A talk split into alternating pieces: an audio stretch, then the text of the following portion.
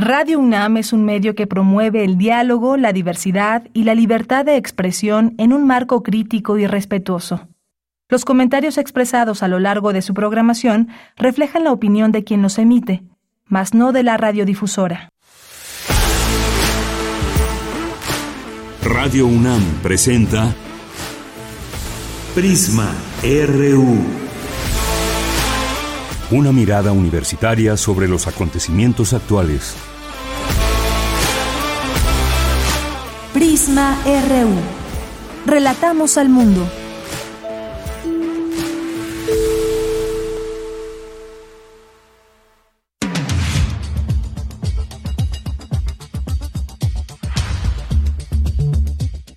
Buenas tardes, muchas gracias por acompañarnos ya aquí en Prisma RU. Estamos iniciando el informativo a través del 96.1 de FM Radio UNAM. Muchas gracias por su atención. Finalmente Tesla sí se quedará en México, en la sede en Nuevo León. Hoy vamos a platicar de esto y no solamente de la sede, sino todo lo que implica o lo que refiere una inversión de este tamaño. Y vamos a hacerlo con la doctora Nayeli Pérez Juárez, quien es especialista del Instituto de Investigación Económicas y profesora de la Facultad de Estudios Superiores Aragón y una de las autoras del libro Innovación y Tecnología, la crisis y el futuro del trabajo, puesto por el anuncio que se ha hecho de la planta de Tesla aquí en nuestro país. Y vamos a tener también una conversación con el maestro Alan García Huitrón, eh, para platicar sobre la cárcel, esta enorme cárcel en El Salvador y que tiene que ver con todo este tema del pandillerismo en este sitio donde Nayib Bukele pues ha mandado construir una enorme prisión. Ya llegaron las dos mil primeras personas, los dos mil primeros reos que serán parte de este proyecto y que ha sido muy cuestionado por los derechos humanos, distintas instancias, pero a la vez también sigue teniendo mucha popularidad esta eh, pues estas detenciones que se han hecho en los últimos meses o incluso pues ya eh, años. Vamos a tener esta eh, entrevista con el maestro Alan García Huitrón para que nos hable del tema. Él es especialista en el Instituto del Instituto Nacional de Ciencias Penales y experto en criminología y temas de seguridad. Vamos a tener también una invitación que nos hace el Centro Cultural Universitario Tlatelolco porque arranca el ciclo de cine Mirada desobediente. Aquí estaremos platicando del tema. También tendremos hoy aquí en este espacio, en este estudio, Antonio García, quien es el director del Museo Edward James, allá en Chilitla, San Luis Potosí, porque recientemente se dio la apertura del Museo Surrealista. Está este parque enorme, muy bello, pero hay esta apertura también del museo y ya nos dará los pormenores por si algún día quieren visitar este sitio. Vamos a tener hoy miércoles de sustenta, de ciencia y más aquí en Prisma RU. Le invitamos a que se quede eh, con nosotros en esta sintonía y también muchos saludos a quienes nos escuchan en www.radio.unam.mx. Les saludamos en nombre de todo el equipo, soy de Yanira Morán, una con seis minutos y desde aquí relatamos al mundo. Relatamos al mundo. Relatamos al mundo.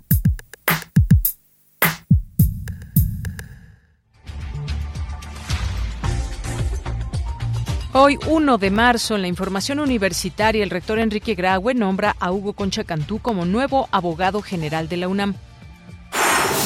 Hoy se celebra el Día de la Cero Discriminación. Mauricio Padrón, del Instituto de Investigaciones Jurídicas, explica que este fenómeno social tiene que ver con acciones u omisiones que realizan las personas o instituciones y que impiden, vulneran o restringen el ejercicio de derechos y está asociado a la exclusión, xenofobia y desigualdad inauguran el segundo Seminario Permanente de las Ciencias Sociales 2023. Leonardo Lomelí Vanega, secretario general de la UNAM, dijo que en la academia se genera la reflexión sobre los desafíos del mundo contemporáneo.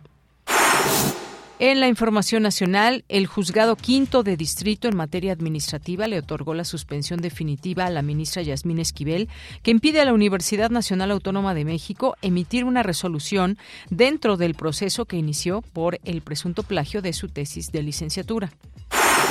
El presidente Andrés Manuel López Obrador informó que la Comisión Nacional de Derechos Humanos investigará los hechos que, en los que murieron cinco jóvenes en Tamaulipas. Conozco el caso, se nos informó en el Gabinete de Seguridad y A propuesta del secretario de la Defensa, Luis Crescencio Sandoval González, se pidió la intervención de la Comisión Nacional de Derechos Humanos para que se investigue el caso.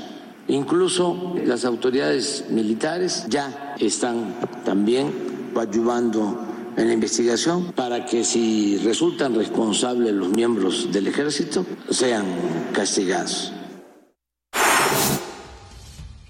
Bien, pues ahí las palabras del presidente Andrés Manuel López Obrador en torno a este tema importantísima, esta investigación de lo que sucedió en este estado.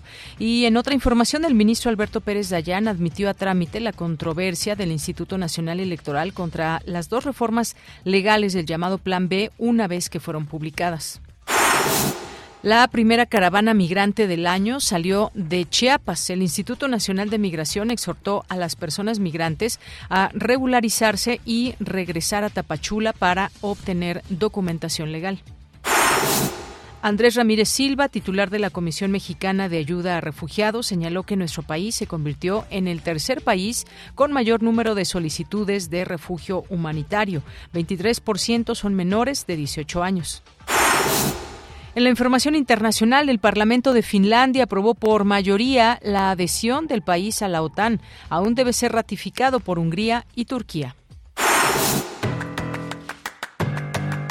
Hoy en la UNAM, ¿qué hacer? ¿Qué escuchar? ¿Y a dónde ir?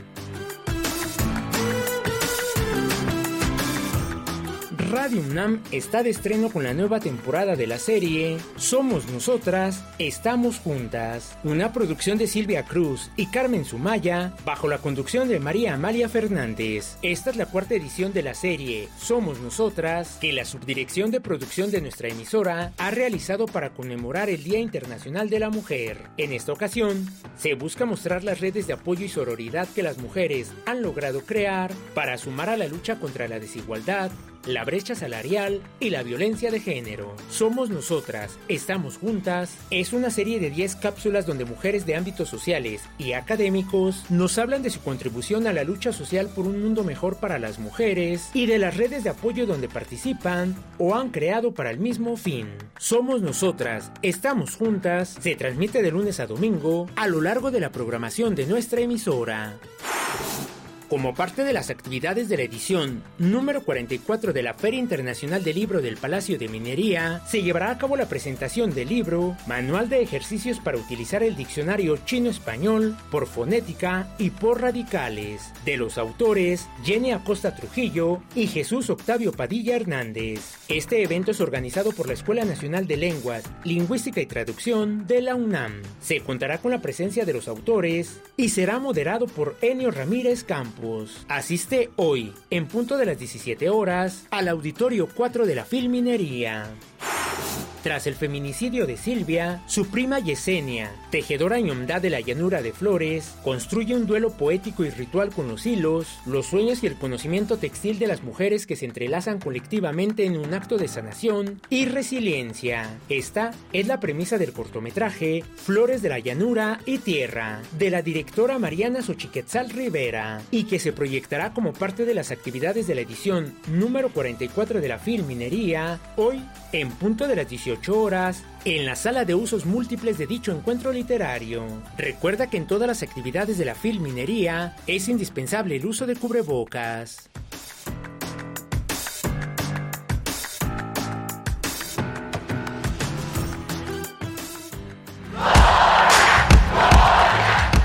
Campus RU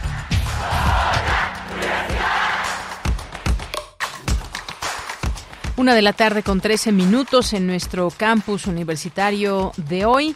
Hugo Concha Cantú es nombrado como nuevo abogado general de la UNAM. Mi compañera Virginia Sánchez nos tiene la información. Vicky, muy buenas tardes. Adelante. Gracias, Bella. Muy buenas tardes a ti, el auditorio de Prisma RU. En una reunión realizada en la sala Justo Sierra de la Rectoría, el rector Enrique Iraue dio la bienvenida al recién nombrado como nuevo abogado general de la UNAM, Hugo Alejandro Concha Cantú, en sustitución de Alfredo Sánchez Castañeda. Durante la reunión donde recibió este cargo, manifestó su compromiso para aplicar toda su capacidad y espíritu universitario para servir a la Universidad Nacional. Escuchémosle. Pues es un momento de muchísima emoción, porque como lo decía el doctor Alfredo Sánchez Castañeda, la oficina del abogado general para cualquier estudiante de derecho de esta universidad es el puesto más increíble, más honroso, creo que se puede imaginar, soñar y llegar a él, señor rector, es un enorme orgullo y la más grande de las responsabilidades. Yo la verdad lo que le debo a la Universidad Nacional Autónoma de México es todo, es toda mi vida. Habiendo estado adentro, habiendo estado afuera, en algunos momentos he estado afuera de la universidad, pero siempre gracias a la universidad. Entonces, el espíritu universitario, bueno, se siente correr en cada una de mis venas y de veras es un enorme orgullo el que me entrego con toda mi capacidad, toda mi lealtad, a usted, por supuesto, a este maravilloso equipo, y lo digo porque veo cómo funciona este equipo, y que a final del día servirlos a ustedes, servir al señor rector, pues servir a mi universidad. Alejandro Concha Cantú es licenciado en Derecho por la UNAM y maestro en Relaciones Internacionales por la Escuela de Estudios Internacionales Avanzados Paul H. Nix de la Universidad Johns Hopkins. También es investigador en el Instituto de Investigaciones Jurídicas de la UNAM e investigador visitante del Centro de Estudios de México, Fundación Ortega y Gasset, en la Universidad Pompeu Fabra de Barcelona. En 1994 fue asesor del Procurador General de la República. Entre 1995 y 1996 fue asesor del Abogado General de la UNAM. De 2000 a 2002 fue asesor del presidente de la Comisión Nacional de los Derechos Humanos y consultor externo del Banco Interamericano de Desarrollo. Asimismo, en 2008 fue titular de la Secretaría Ejecutiva del Instituto Federal Electoral y de 2005 a 2010 fue director ejecutivo de Capacitación Electoral y Educación Cívica. De ella, este es el reporte.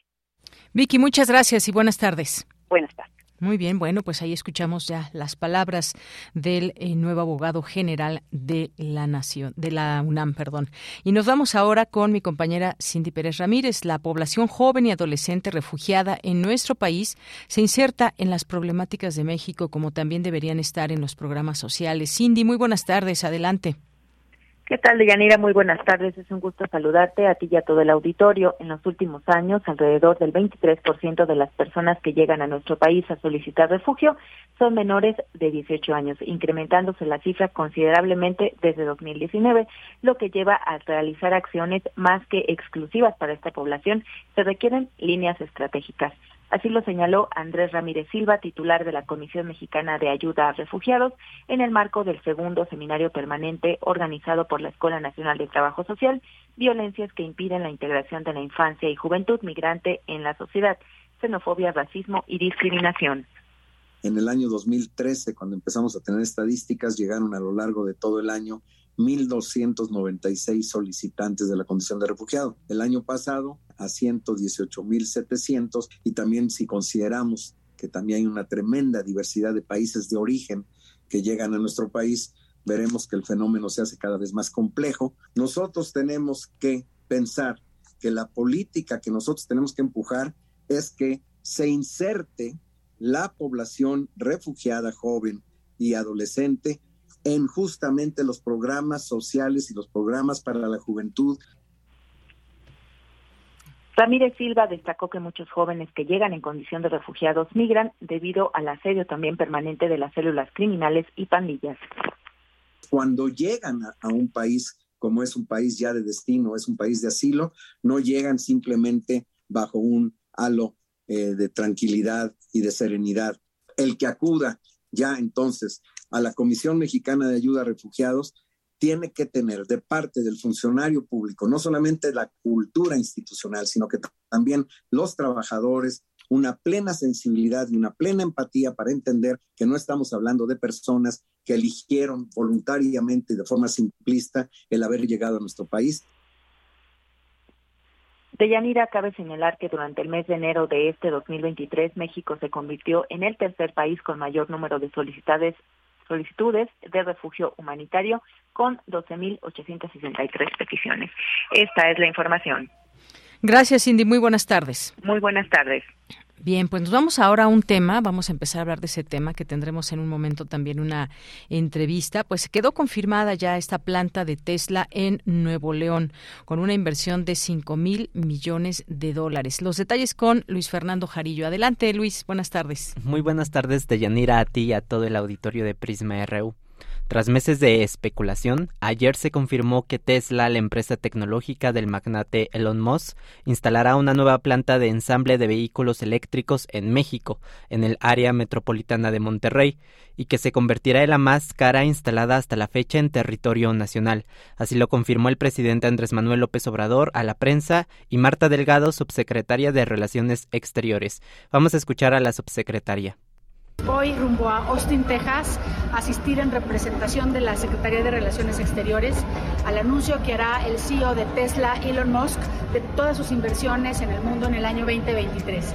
Estamos muy contentos porque lo logramos. Trajimos a México una inversión de más o menos 5 mil millones de dólares para la instalación de la planta de vehículos eléctricos más grande del mundo. Esta inversión se ha logrado después de 14 meses de trabajo eh, y bueno, eh, no es la única que tenemos con Tesla, seguimos trabajando. El rumor de que Tesla podría llegar a México comenzó en octubre pasado cuando Elon Musk visitó Santa Catarina, Monterrey, municipio con poco más de 300.000 habitantes y a solo 380 kilómetros de Austin, Texas, lugar donde Tesla tiene su sede.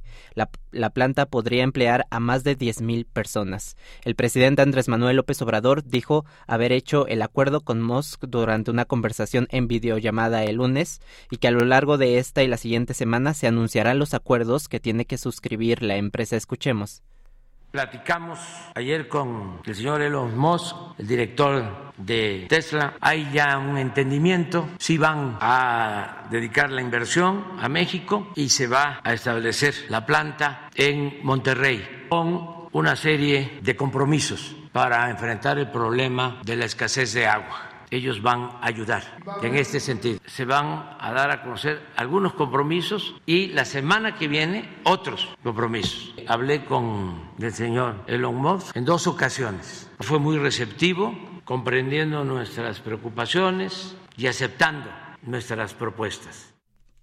Y hoy el presidente dijo que ha pensado que Musk debe visitar Sonora para mostrarle el potencial del Estado en recursos naturales como el cobre o el litio, aunque aclaró que estos recursos son de los mexicanos. Escuchemos. Y si estoy pensando, si él lo considera y si decide también venir, en que vaya a Sonora, que vea lo de la planta de energía solar, que se conozca todo lo que es el plan Sonora y todo el potencial que hay ahí en cobre, en litio. Le aclaré que lo de litio ya se nacionalizó, pero que eso no implica el que podamos ponernos de acuerdo. El litio es de los mexicanos, pero bueno, sí se compra la materia prima, sí se ponen las plantas de baterías en Sonora, sí se da trabajo a los sonorenses, a los mexicanos, pues se llegó a acuerdo. Tesla es solo una de las múltiples empresas de autos que los últimos años han invertido en el país. En julio de 2020, Ford anunció un desembolso de más de 1.100 millones de dólares para producir autos eléctricos en su planta de Cuautitlán, Estado de México. General Motors en abril de 2021 dijo que destinaría mil millones de dólares para, para reconvertir su planta en Coahuila y Volkswagen, que en octubre del año pasado dijo que invertirá 760 millones de dólares en su planta en Puebla. Dentro de las condiciones para que Tesla se instale en Nuevo León está que en todo el proceso productivo se utilice agua tratada y reciclada, además de que trabajen en conjunto con el gobierno para resolver la crisis hídrica a mediano y largo plazo. En 2022, Tesla se convirtió en una de las empresas de ensamble de autos que más ganancias generó en los Estados Unidos, con un aumento de 60% de sus beneficios en su cuarto trimestre. Se posiciona así por delante de General Motors y Ford. Tesla fabricó el año pasado, eh, el año pasado 1.37 millones de coches y busca alcanzar eh, para este 2023 1.8 millones de autos. Las compañías buscan el acceso al mercado estadounidense y las ventajas que ofrece el Tratado de Libre Comercio entre México, Estados Unidos y Canadá. De acuerdo a la revista Forbes, el principal incentivo de Tesla es fiscal, pues la empresa podría gozar de estímulos y reducciones que le brinde el marco jurídico del país. Este es mi reporte de Yanira. Bien, pues muchas gracias, Luis. Muy buenas tardes. Muy buenas tardes. Finalmente se queda Tesla en México. Continuamos. Prisma RU. Relatamos al mundo.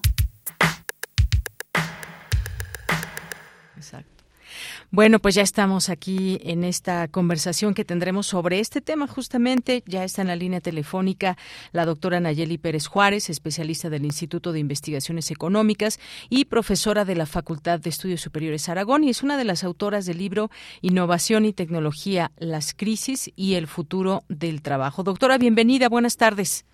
Buenas tardes. Gracias por estar aquí, pues con la confirmación ya de una planta de Tesla en Nuevo León y una inversión estimada en 5 mil millones de dólares, esta empresa del magnate Elon Musk eh, tendrá ventajas para exportar desde México. Se habla de pues sin pagar aranceles a mercados de Europa y Asia y obviamente pues esto de los negocios le conviene a ambas partes. ¿Cómo ve usted de entrada esta negociación que se dio y esta eh, llegada de una planta de Tesla a nuestro país? Pues me parece muy importante, sobre todo por la cuestión de que la industria automotriz, automotriz en México y en el mundo pasa por una reestructuración en términos de la electromovilidad, con energías renovables, dejar el motor de combustión interna. Entonces, la planta Tesla, pues, colocaría a México en el primer país de América Latina que tiene esta forma de producción y de distribución. Y obviamente en México es un país estratégico, no solamente Nuevo León, Nuevo León está conectado con centros de eh, producción y de proveeduría. Eh, ahí está Ramos Arispe, se puede conectar de una manera más sencilla con el centro del país. Tiene México fuerza de trabajo especializada en la industria automotriz, tiene todas las ventajas con el Tratado de Libre Comercio para la distribución. Entonces creo que no solamente México se está beneficiando, sino también Tesla y creo que no hay mejor opción para poner una planta de este tipo en nuestro país. Claro, un poco se especulaba dónde podría ser por el tema del agua y todo el uso que se requiere de este líquido. Y bueno, pues se hablaba de esta agua que pueda ser eh, no precisamente limpia, que pueda ser agua reciclada. Eh, y bueno, pues en este sentido le pregunto, ¿qué ventajas hay para México al establecerse en nuestro territorio? Pues ya sabemos lo que se conoce, podrá enviar sus vehículos a más de 40 países sin aranceles por la cantidad de tratados comerciales que tiene México, a diferencia de Estados Unidos, por ejemplo. ¿Qué, qué podemos decir? ¿Qué ventajas hay para nuestro país, doctora? Pues una de las principales tendría que ser la transferencia tecnológica sea, tendría México que tener ese ese aprendizaje tecnológico de esa industria. Eh, generalmente México se había caracterizado por ser una industria automotriz de manufactura, es decir, aquella que solamente agregaba fuerza de trabajo y el ensamble de los automóviles, pero no la que producía la, la tecnología.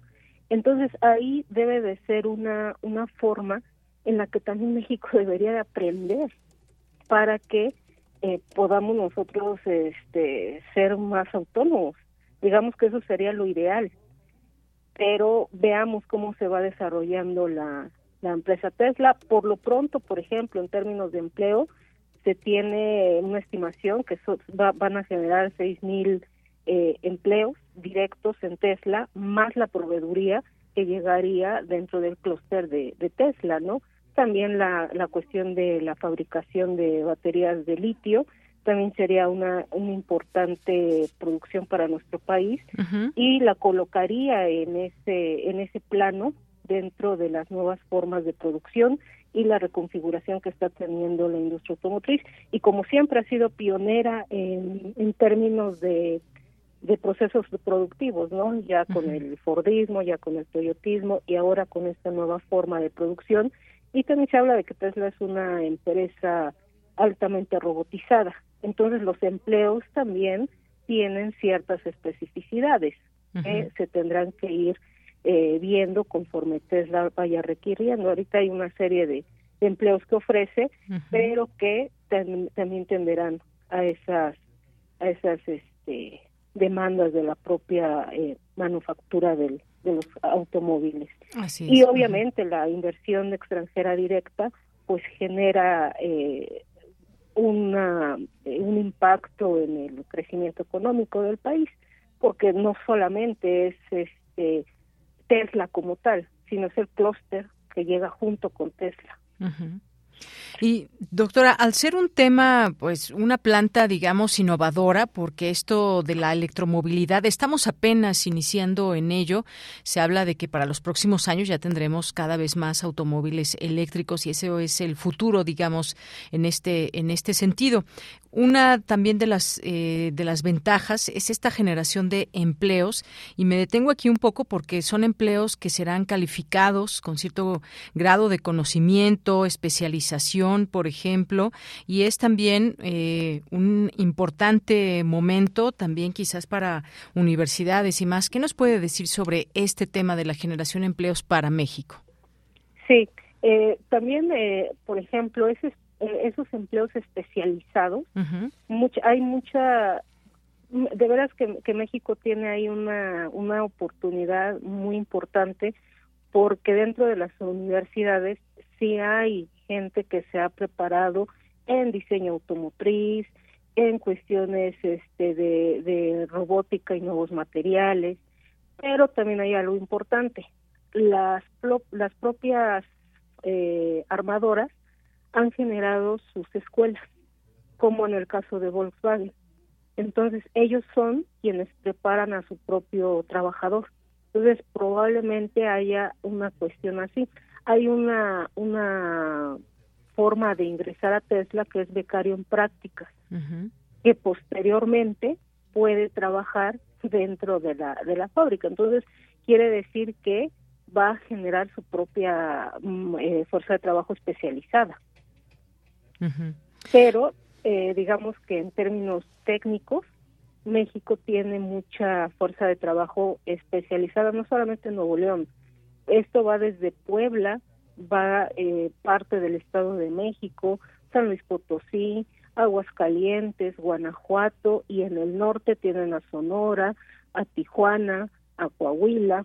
Hay toda una, una, una red de eh, fuerza de trabajo especializada y también de distribución que contribuye o que podría contribuir a tener una fortaleza de la empresa que ahora se, se instala.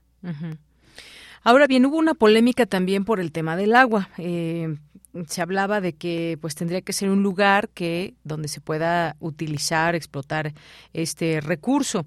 Y bueno, pues hasta donde sabemos, eh, Tesla se compromete con varias medidas para enfrentar este problema, como por ejemplo el uso de agua reciclada.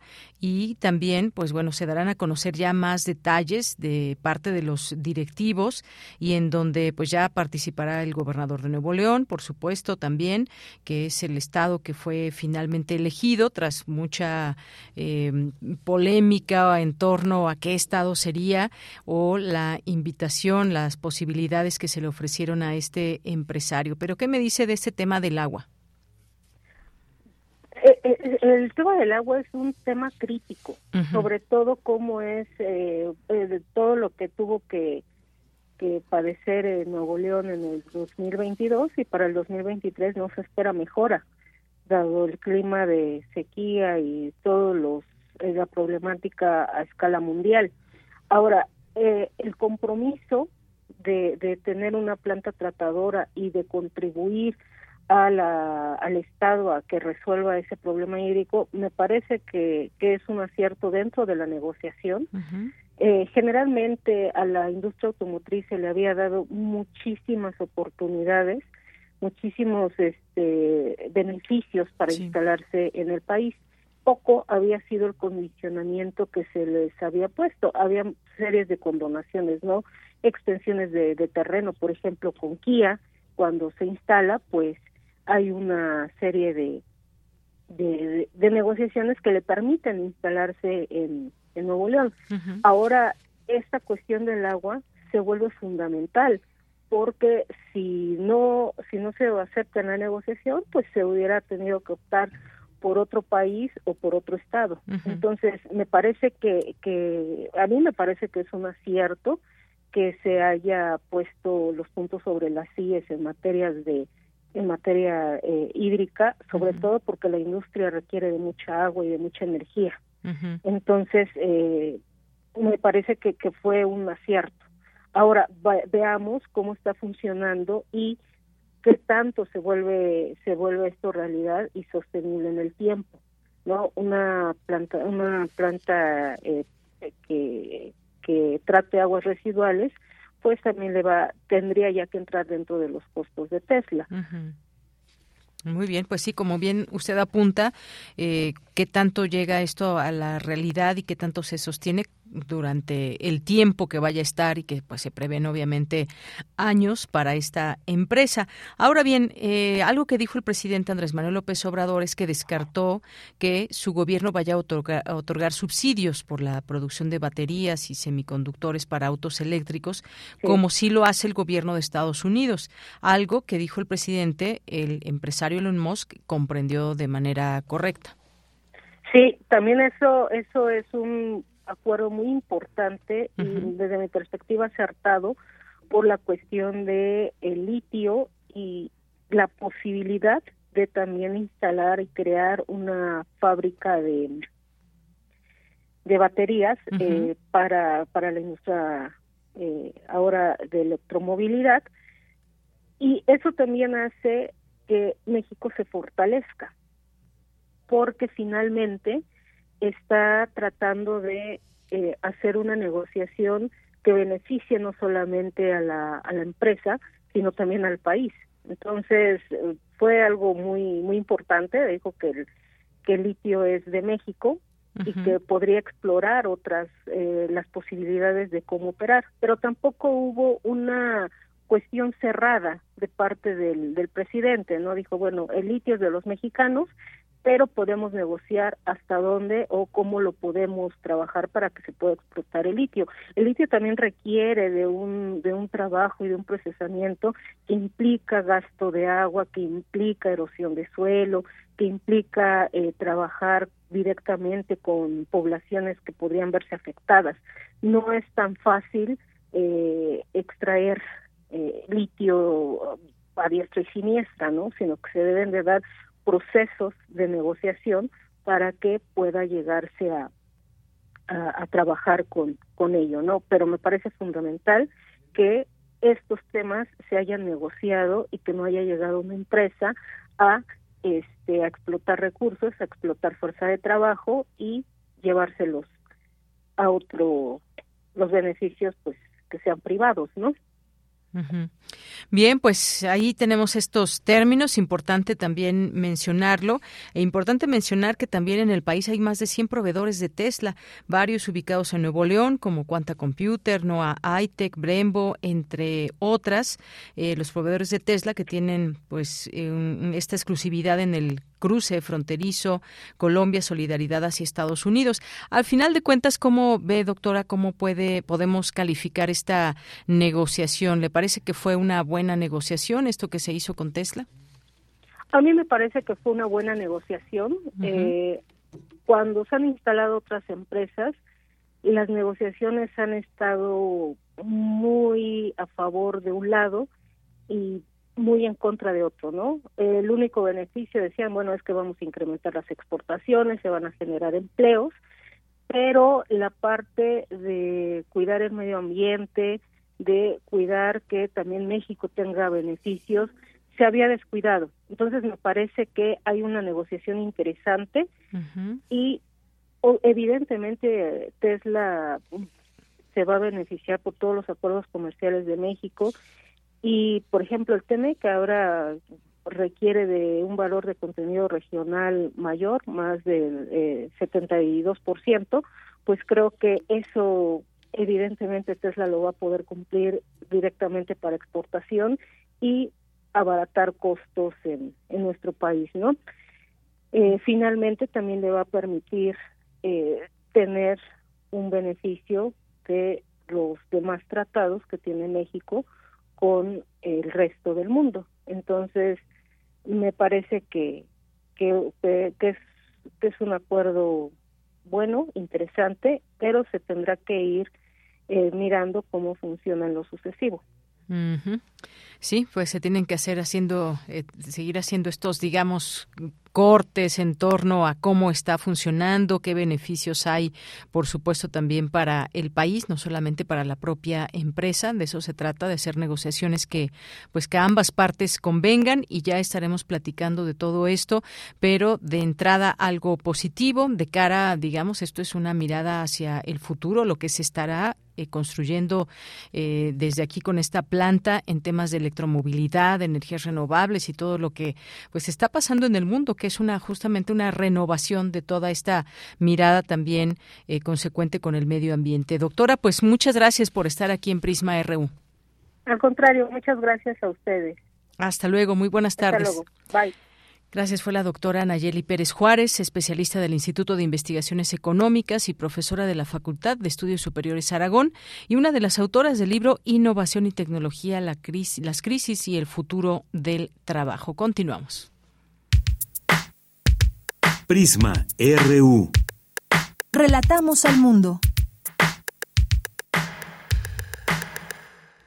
Una de la tarde con 39 minutos. Vamos a pasar a eh, nuestro siguiente tema que tiene que ver con esas polémicas imágenes que se vieron y que, bueno, las ponemos con esa, esa descripción de polémicas por cómo se pueden observar a estos miles de reos allá eh, en El Salvador, eh, donde su presidente Nayib Bukele inauguró hace unas semanas un centro de confinamiento del terrorismo, así se llama, que tendría capacidad o tendrá capacidad para 40 mil pandilleros y cuya construcción comenzó en el contexto de un régimen de excepción vigente desde marzo. El primer grupo de 2.000 presuntos pandilleros de El Salvador ha sido trasladado a la megacárcel inaugurada por el presidente eh, de ese país a principios del mes de febrero. Es un enorme edificio que está en el centro de la autodeclarada guerra contra el crimen de la administración salvadoreña. Decenas de miles de presuntos pandilleros han sido detenidos en el país después de que se declarase el estado de emergencia debido al aumento de los asesinatos y otros delitos violentos. Y bueno, como les decía, las imágenes muestran este primer grupo masivo de reclusos tatuados, descalzos, siendo conducidos a estas instalaciones. Y se habla, pues por una parte, mm, ya hay mm, pues algunas organizaciones que observan el tema de los derechos humanos, si se están respetando o no los derechos humanos, cuáles son las condiciones en las que vivirán estos en total 40.000 reos. Y por otra parte, también se habla de la popularidad de estas, digamos, estas detenciones que ha habido allá en este país, en El Salvador. Para hablar de ese tema, ya tenemos en la línea telefónica al maestro Alan García Huitrón, quien es especialista del Instituto Nacional de Ciencias Penales y experto en criminología criminología y temas de seguridad. Maestro Alan, bienvenido, buenas tardes. ¿Qué tal? Muy buenas tardes. Un saludo a ti y a todo tu auditorio. Muchas gracias por la invitación. A usted por eh, aceptar, maestro. Pues platíquenos sobre esto. ¿Qué opina usted sobre esto que está pasando allá en El Salvador y lo que se puede observar a través de estas fotografías? Claro. Sí, sin duda son temas mediáticos que es importante contextualizar, historizar. Recordemos que el tema de las pandillas es un tema eh, histórico en el Triángulo de Centroamérica, en particular en El Salvador. Recordemos que las pandillas eh, surgen después de lo que se llamó la guerra civil desde los años 80, 90, que eh, generó más de 70 mil, 80 mil muertes y desaparecidos en El Salvador, lo que generó que muchas de las poblaciones huyendo de la violencia se instalaran en Estados Unidos. Y en Estados Unidos, en Los Ángeles en particular, es cuando surgen estas este tipo de organizaciones identitarias, como las Maras, como el Barrio 18, eh, posteriormente en los años 90 eh, pues son expulsados, son retornados a, El Salvador, a Guatemala, a otros puntos también geográficos de Centroamérica. Y bueno, a partir de ahí, bajo las condiciones también de desigualdad, de pobreza, toda esta parte del narcotráfico en toda la región, pues han generado no solamente una disminución de esta problemática, sino el mantenimiento y el recrudecimiento de, de, estas organizaciones. También es importante mencionar el, el, factor de la mano dura, que no es, no es nuevo. Por supuesto que lo que hace Bukele tiene algunos ingredientes novedosos respecto a las administraciones anteriores, pero esta mano dura, estas leyes antimaras, pues ya tienen bastante tiempo. Pero sí me parece muy importante contextualizar de dónde surge la problemática, ¿no? Eh, para evitar estos sesgos, ¿no? De, de, simplemente mm, mirar, ¿no? A estas personas como eh, enemigos eh, número uno, peligrosos. también hay detrás una violencia institucional, estructural, estigmatización que es importante mencionar. Efectivamente, algo que mencionábamos que es eh, hay una división, digamos, se dividen las opiniones en torno a todo esto, pero en principio creo que eh, se debe poner en medio los, los derechos humanos.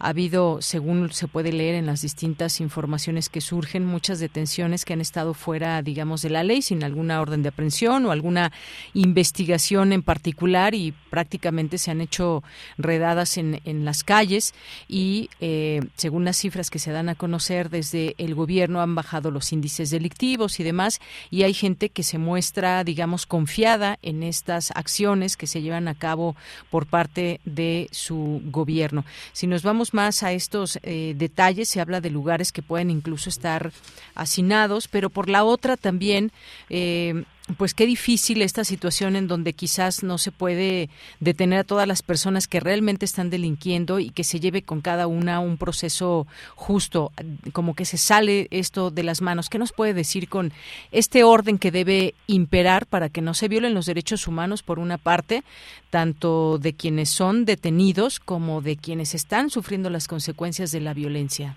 Maestro. Claro, sí. Me parece que precisamente por eso el enfoque de derechos humanos es muy importante al abordar este tipo de problemáticas tan complejas, porque muchas veces se plantea de manera dual, ¿no? O si hablamos de los derechos de las eh, pandillas de estas organizaciones, estamos en contra de los derechos de las víctimas, de quienes han sufrido en carne propia las eh, violencias y los delitos que generan estas organizaciones, o por el contrario, ¿no? Me parece que eh, la perspectiva de derechos humanos eh, mm, no trata de mirar quién es el culpable, quién es el responsable, sino de verdaderamente generar políticas, estrategias, acciones que den reconocimiento a todas y todos. Me parece que este tipo de, estrategias de mano dura, de, de que, que pues obviamente violan la dignidad de las personas, pues va a generar más violencia eh, digo, México pues es también un claro ejemplo de cómo las negociaciones, eh, los pactos también entre el Estado y las organizaciones criminales, pues no dan no dan una solución a largo plazo. Precisamente se sabe, ¿no? Eh, que Bukele cuando llega al poder empieza a negociar con ciertas facciones de la Mara, con ciertas facciones de estos grupos criminales y se sabe que en algún momento hubo una un rompimiento de pacto, ¿no? Que es cuando precisamente suben los homicidios. Pero fíjate, es interesante porque si miramos los homicidios un poquito más para allá, vemos que desde el 2013, 2014, los homicidios venían reduciéndose de manera muy importante en El Salvador, que es cuando inicia la tregua, la primer tregua en el 2012, con los anteriores gobiernos y, y las pandillas, y es hasta el 2019 cuando está llegando este nuevo gobierno que empieza también otra vez la, ola de violencia, ¿no?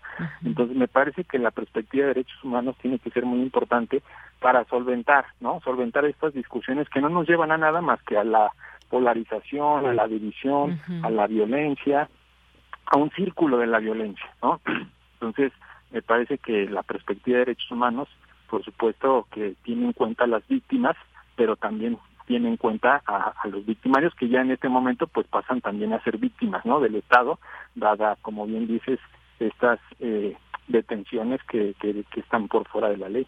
Claro, y algo muy importante que usted mencionaba hace unos momentos también es este fenómeno del pandillerismo que debemos quizás comprender desde sus orígenes. Usted nos remitía hasta los años 80, por ejemplo, y cómo también muchos grupos eh, llegaron hacia Estados Unidos e incluso también ah, se hablaba de un problema fuerte allá en Estados Unidos de eh, bandas de pandilleros de este país y de algunos otros o enfrentamientos incluso entre entre pandillas, pero entender el fenómeno fenómeno. Hay, hay varios libros que nos dan cuenta de todo ello y de cómo se desarrolla, cómo nace, por ejemplo, un, eh, muchos y miles de, de, niñas y niños en estos ambientes y cómo lo único que tienen es justamente unirse a uno u otro grupo de pandilleros y que ese es su entorno, cómo romper también con esa, digamos, con esa eh, situación, con esa cadena de situaciones violentas que pues no le dejan mucho camino a las personas que se ven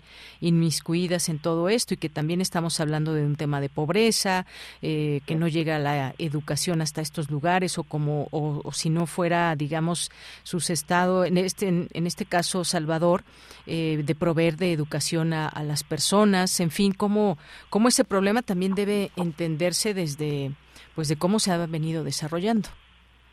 Sí, sin duda es un problema complejo, hay que partir de allí. Eh, históricamente, como, como decíamos, eh, el fenómeno de las pandillas se instala desde los años 90, son gente que en algún momento, sus padres, sus antecesores, pues fueron cuando Estados Unidos invadía esta Centroamérica y todas estas cuestiones de la dictadura, pues imponía no eh, eh, la ley del, del, más fuerte toda esta parte de los grupos armados eh, los los los comandos armados. Son gente que al final de cuentas solamente sabía matar no y cuando ocurre toda esta migración hacia Estados Unidos y después deportación como como bien dices pues al final de cuentas están creados están pues están en un proceso de violencia y al final no encuentran otra situación otra respuesta más que la propia violencia, ¿no? Hoy sabemos que, que todas estas eh, grupos identitarios no no no quieren dejar de ser malas porque es una cuestión simbólica, es una cuestión cultural, ¿no? Pero sí están como muy muy interesados en que sus familias, en que sus hijos, eh, sus hijas, pues tengan otra vida, ¿no? eh, en varias ocasiones ellos han dicho que lo que piden es precisamente pues un desarrollo social, un desarrollo humano para sus familias, mejores condiciones eh, humanas dentro de las prisiones, que se les respeten sus derechos, en fin, ¿no? Así es, y bueno, pues efectivamente todo este tema de pues qué, herencia se deja a las futuras generaciones, hijas e hijos de estas personas que, por ejemplo, están en la cárcel y que muchos están en una edad de, pues son jóvenes, muchos de ellos, o muchos también están en edades laborales y que ahora pues tendrán, como dice, como dijo el presidente, será su nueva casa donde vivirán durante décadas todos juntos sin poder hacer más daño a la población. Para efectos prácticos, quizás, pues eh, eh, esté rindiendo frutos de alguna manera en popularidad para el gobierno, no así como se ve desde el exterior.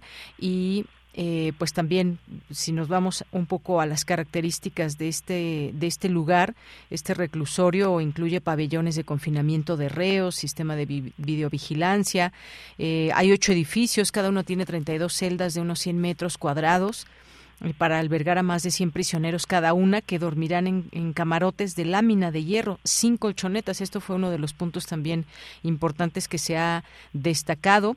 Y bueno, pues ahí estas, estas dos cuestiones que tenemos por una parte, pero decía yo, para efectos prácticos, eh, pues no sé cuándo termine el mandato de Nayib Bukele, pues cómo se informará de todo esto en torno a los índices de violencia.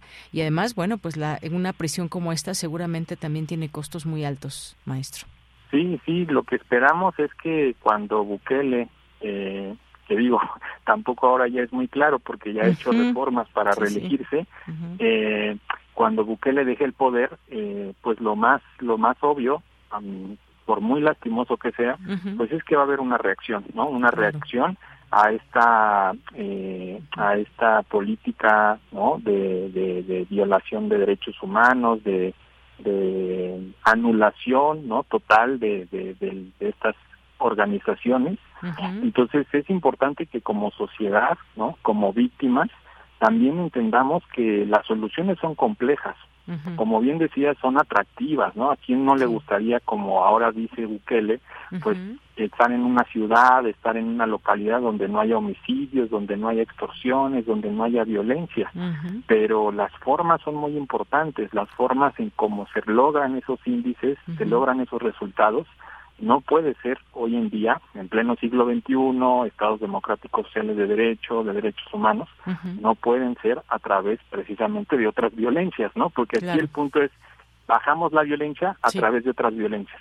Así es. Desafortunadamente, y eso, como te decía, lo sabemos mucho en México, ¿no? El PRI, cuánto tiempo estuvo negociando, haciendo pactos, y cuando el PRI se retira, viene una ola de violencia muy importante, ¿no? Entonces, eh, eh, pues hay que hay que ir más allá de esas estrategias mediáticas, ¿no? Populacheristas que parecieran dar resultados, pero que en realidad van generando otras problemáticas mucho más más fuertes. Claro.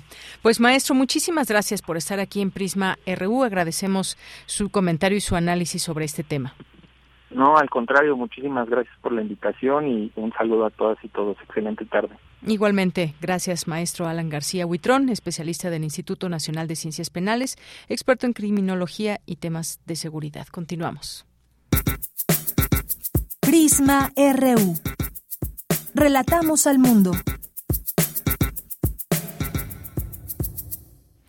Les tenemos una invitación y ya está aquí con el equipo Zaira Ramos, coordinadora del programa Laboratorios de Paz del Centro Cultural Universitario Tlatelolco. Zaira, ¿qué tal? Buenas tardes. Hola, Leyanira. Buenas tardes.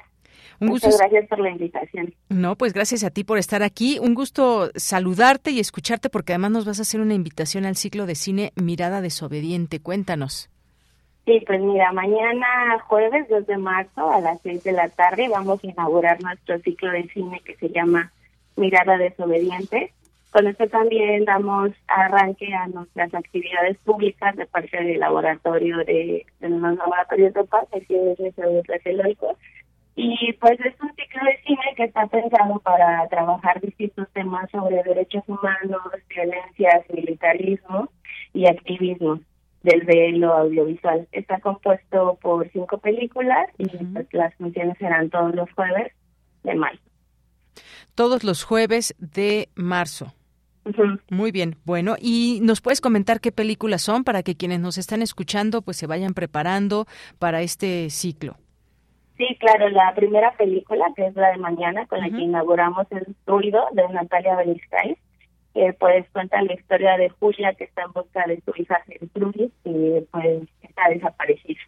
Entonces ahí podemos ver como como pues todo lo que tienen que atravesar las madres buscadoras para poder encontrar a sus hijos o hijas y pues entender un poco cómo se mueve todo ese contexto y ese sistema de búsqueda.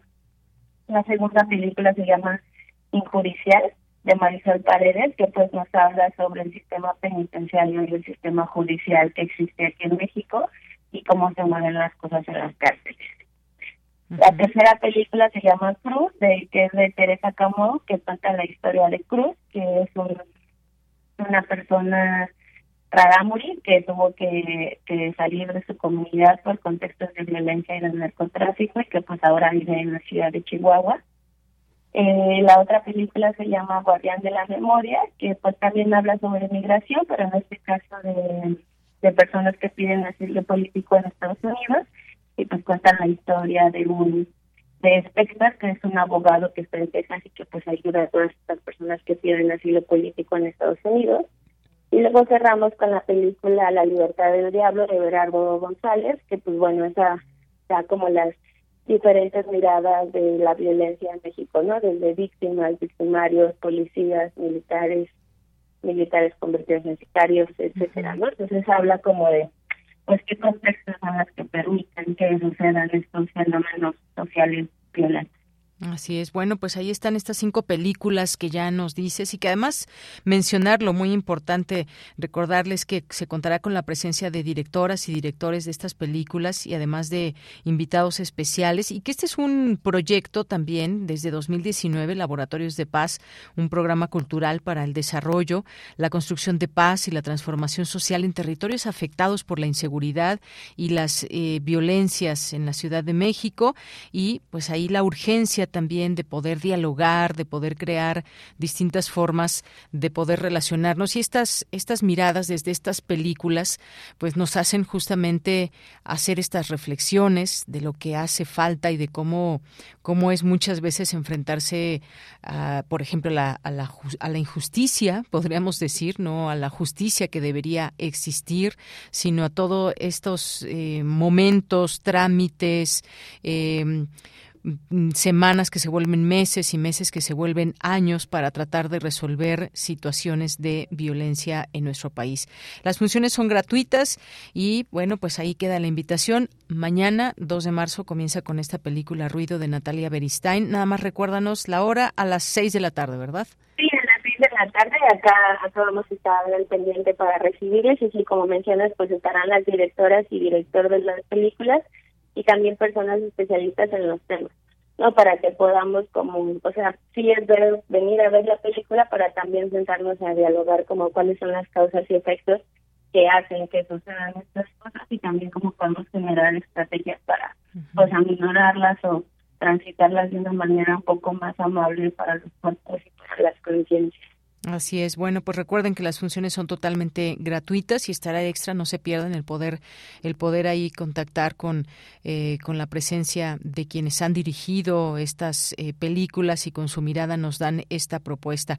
Las, eh, las proyecciones jueves, los jueves de marzo a las 18 horas. El auditorio es el Alfonso, Auditorio Alfonso García, Alfonso García Robles y ustedes se encuentran ahí en el Centro Cultural Tatelolco, Avenida Ricardo Flores Mago número uno.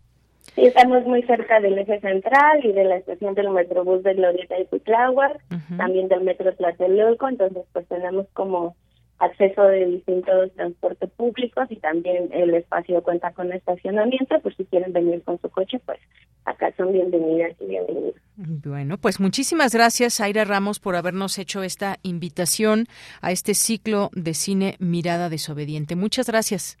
Muchas gracias, que tengan bonita tarde y saludos a tu audiencia. Gracias, hasta luego. Hasta luego. Zaira Ramos es coordinadora del programa Laboratorios de Paz del Centro Cultural Universitario Tlatelolco. Y nos tenemos que ir al corte, ya son las 2 de la tarde. Vamos a hacer una pausa y regresamos a la segunda hora de Prisma RU.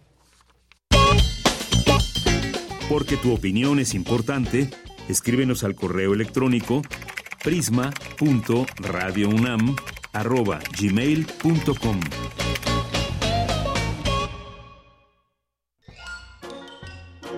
Franco Sefirelli, entre el cine y el teatro. 2023, 100 años de su nacimiento.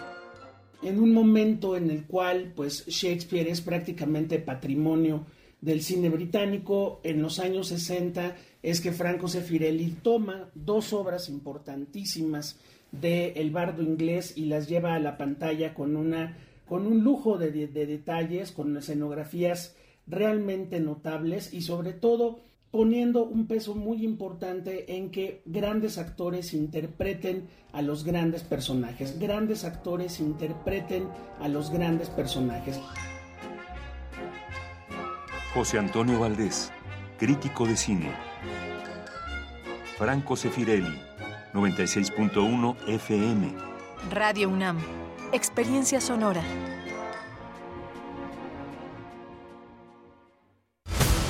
Cuando defiendo la democracia, defiendo el derecho que tienen tus hijos e hijas para tener un mejor futuro. Cuando defiendo la democracia, defiendo el derecho que tienen todas las personas con discapacidad de ser tomadas en cuenta.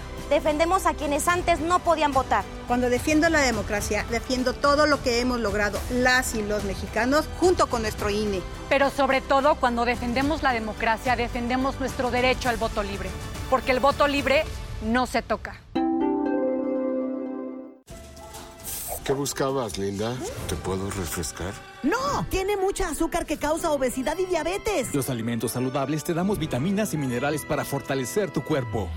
Estamos al 2 por 1 Yo y galletas sabor chocolate. Uy, está lleno de calorías. Que se convierten en grasa, que provoca obesidad y hasta cáncer. yo me quedo con ustedes. Con tanto sello, hace daño. Checa el etiquetado y elige alimentos saludables. Secretaría de Gobernación. Gobierno de México. Vladi y su legado. La pintura es una manera de reflexionar o de meditar. ¿No? Además que en vez de meditar con palabras, medita con materiales. Si gustas del arte plástico y te interesa conocer quién es este importante artista ruso-mexicano y saber de buena tinta qué obra tiene, acompáñanos a descubrir y a conocer a Vladi, pintor, muralista, dibujante y grabador, en sus propias palabras, al lado de sus alumnos, estudiosos, críticos y curadores de arte. De lunes a viernes, del 6 al 17 de marzo, a las 12.30 horas, por el 96.1 de FM. Radio UNAM. Experiencia sonora.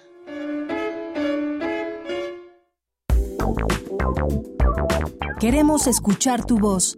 Síguenos en nuestras redes sociales. En Facebook como Prisma RU y en Twitter como arroba PrismaRU.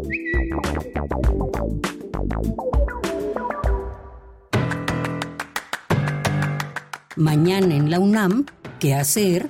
¿Qué escuchar? ¿Y a dónde ir?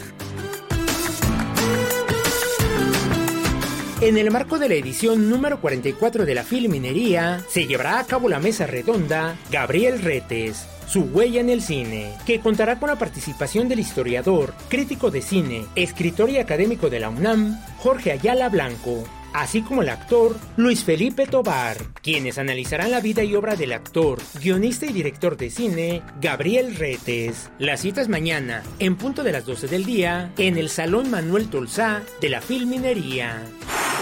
La convocatoria para integrar la primera exposición itinerante Artes más Diseño por una urbe sustentable, organizada por la Coordinación Universitaria para la Sustentabilidad y la Facultad de Artes y Diseño de la UNAM, se extiende hasta el 7 de abril de 2023. Recuerda que podrás participar si eres alumno de la licenciatura o posgrado de la Facultad de Artes y Diseño de la UNAM en alguno de sus cuatro planteles: Tasco, Xochimilco, Unidad de Posgrado y Antigua Academia de San Carlos.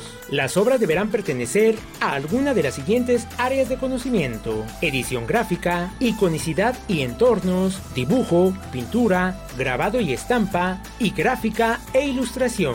Dichas obras deberán basarse en los temas de desigualdad en la urbe, movilidad inclusiva, degradación ambiental y vulnerabilidad urbanas. La convocatoria para integrar la primera exposición itinerante Arte más Diseño por una urbe sustentable se extiende hasta el 7 de abril de 2023. Consulta los detalles en el sitio oficial y las redes sociales de la Facultad de Artes y Diseño y la COUS UNAM.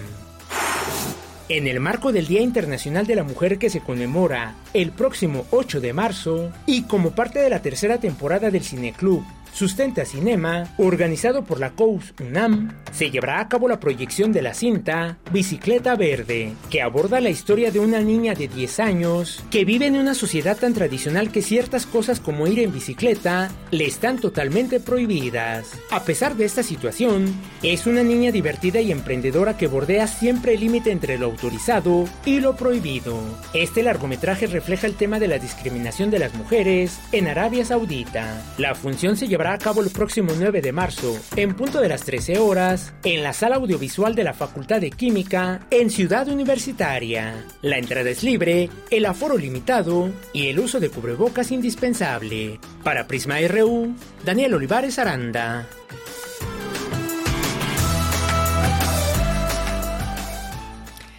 Dos de la tarde con seis minutos. Muchas gracias por continuar aquí en Prisma RU. Les agradecemos siempre su presencia atenta, sus mensajes y también los, los mensajes que seguramente se les quedan porque no tienen redes sociales, pero estamos seguros y aparte nos los han hecho llegar de pronto por algún correo electrónico que nos están escuchando y que también nos mandan siempre saludos. Así que saludos a quienes estén sintonizando simplemente a través de la radio 96.1 de FM o a través de www.radio.unam.mx o cualquier plataforma que lo hagan. Muchísimas, muchísimas gracias.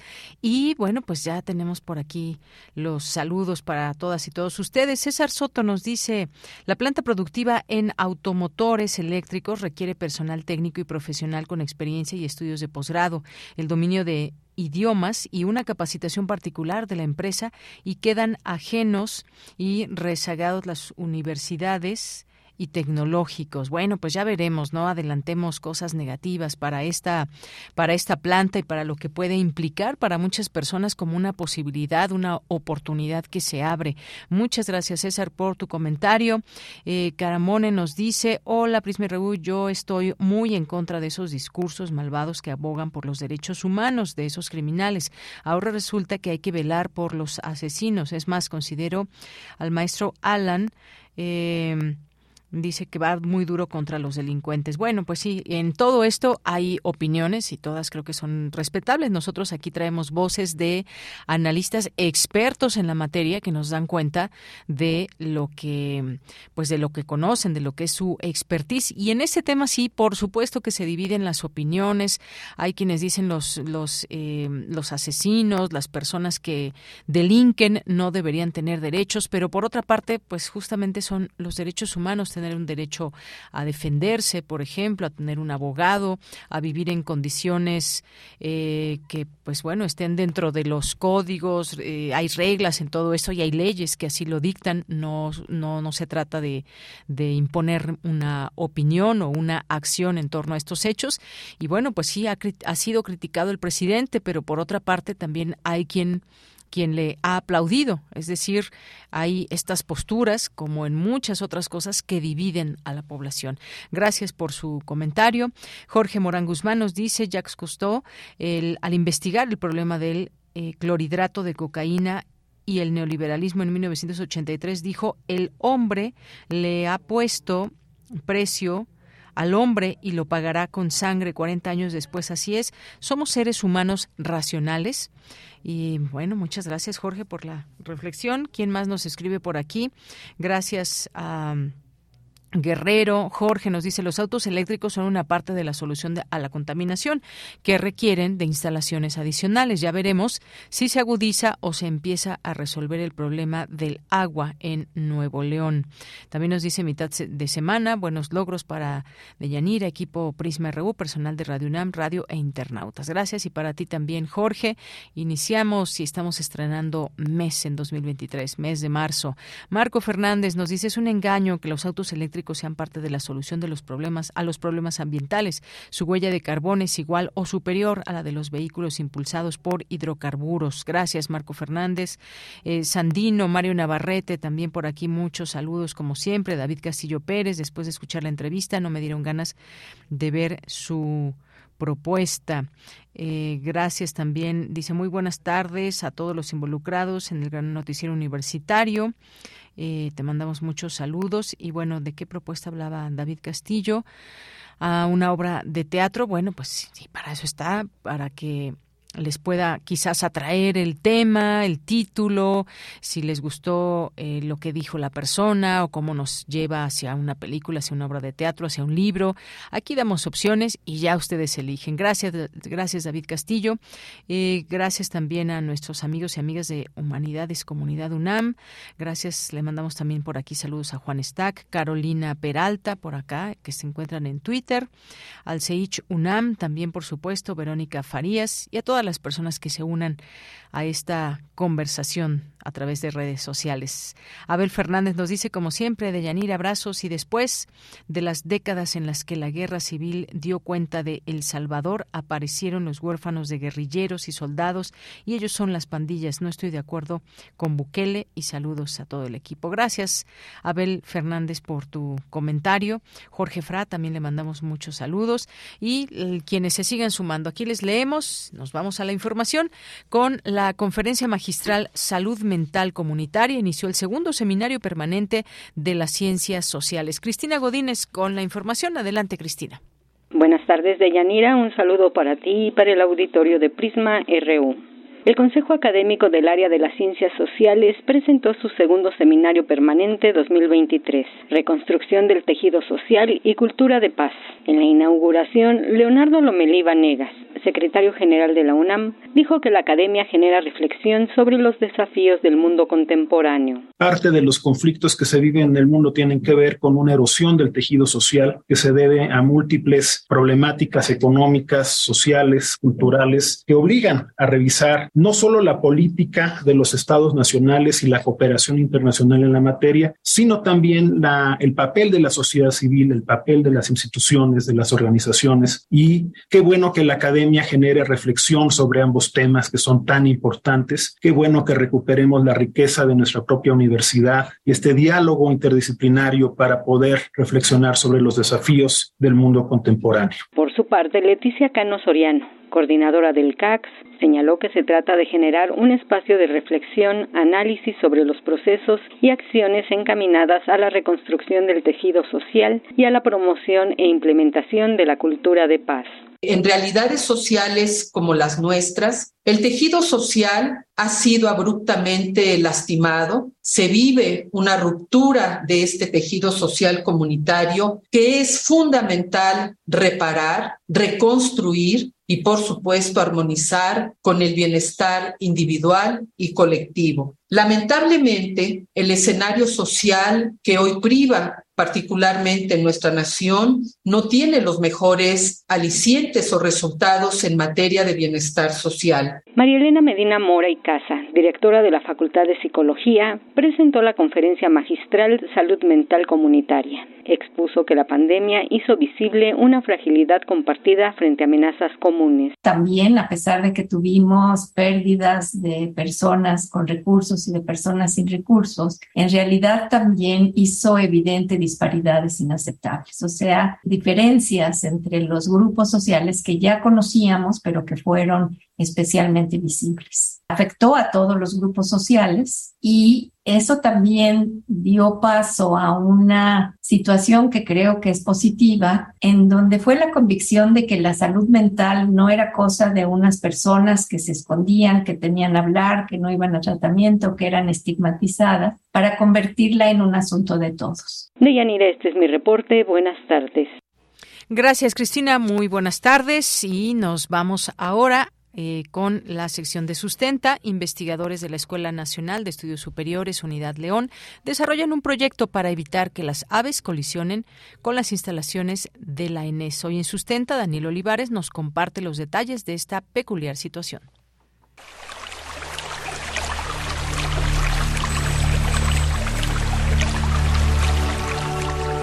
Sustenta, sustenta. Innovación universitaria en pro del medio ambiente.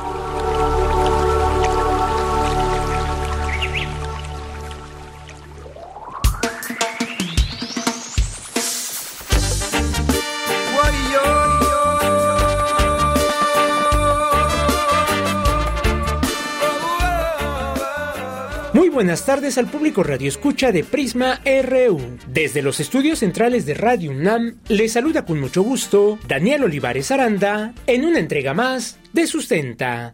En este espacio sonoro sustentable tuvimos la oportunidad de conocer el proyecto desarrollado por académicos e investigadores de la Escuela Nacional de Estudios Superiores, Unidad León y la Facultad de Estudios Superiores Iztacala, quienes colaboran de manera conjunta en el rescate y restauración de un espacio que será nombrado Reserva Ecológica. En los diversos diagnósticos que han llevado a cabo se identificaron 31 especies de aves, la mayoría de ellas migratorias, así como otro tipo de animales como roedores Además, los especialistas universitarios han realizado un trabajo de investigación y caracterización del espacio, como estudios y recolección de datos para establecer el tipo de flora y fauna que busca protegerse. Aunado a ello, los investigadores y la comunidad universitaria de la ENES León han encontrado una situación peculiar que ha llamado su atención. Diversas aves, como los halcones peregrinos, han sido encontrados sin vida en los alrededores de dicha entidad universitaria y algunas otras especies, como las lechuzas, se introducen en las conexiones de aire de los inmuebles. Conversamos con Elaine Hernández Morales, doctora en ciencias biomédicas, quien nos compartió cómo se percataron de dicha situación. En la comunidad universitaria hay una gran preocupación por la flora y la fauna en la que estamos inmersos. Y desde el 2018, estudiantado y profesorado de la ENES Unidad León observó que eh, se encontraban aves muertas, no aves que, que pareciera que se las había comido un animal, sino aves tal cual muertas y muy cercanas a los edificios. Entonces se decidió crear el proyecto de monitoreo de aves muertas de la NES Unidad León.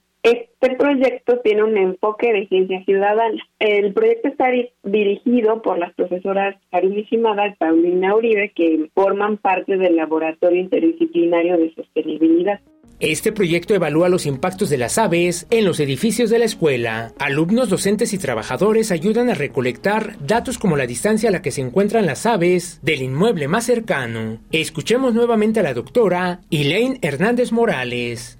El objetivo de este proyecto es realizar un registro de colisiones de aves en los edificios del campus. Esto es para definir zonas con mayor número de impactos y una vez que se tengan los resultados, ver de qué manera se pueden intervenir estas construcciones con la finalidad de disminuir y evitar la muerte de las aves. Este proyecto es de ciencia ciudadana porque involucra voluntarios de toda la comunidad. Los voluntarios son estudiantes de licenciaturas como desarrollo y gestión interculturales, ciencias agrogenómicas, optometría, fisioterapia, odontología y desarrollo territorial. También colaboran trabajadores y funcionarios de nuestro campus. Todo este grupo está también asesorado por el doctor Ian McGregor Ford, que es un investigador ornitólogo de la Universidad de Helsinki. Los voluntarios del proyecto Monitoreo de Aves Muertas de la ENES Unidad León se comunican de manera instantánea a través de los teléfonos celulares, realizan un registro que incluye fotografías del ave, así como el lugar y la hora en la que fue encontrada y a qué distancia se localiza del edificio más cercano. ¿Cuántas aves han sido localizadas? Escuchemos a la doctora Hernández Morales.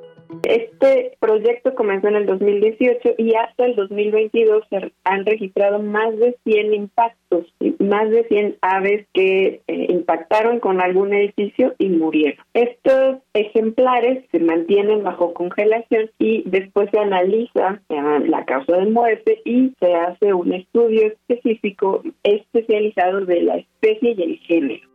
Con los datos recabados se pretende que las futuras construcciones observen especificaciones que ayuden a prevenir las colisiones de las aves. Asimismo, se busca obtener presupuesto para intervenir los edificios existentes y evitar así más incidentes. La doctora en ciencias biomédicas, Elaine Hernández Morales, considera que ante la transformación global que ya experimentamos, incluyendo el cambio climático, es importante promover la educación ambiental entre la comunidad universitaria de la ENES León y las poblaciones que habitan a su alrededor. Lo que se pretende como objetivo general de este proyecto es promover la educación para la sostenibilidad en el que el estudiantado, profesorado, todas las personas que asistimos a este campus podamos entender cuál es la interacción de la flora y la fauna con las instalaciones y nuestras actividades diarias. Para poder tomar decisiones de cómo crear o construir nuevos edificios o cómo remediar que los que ya están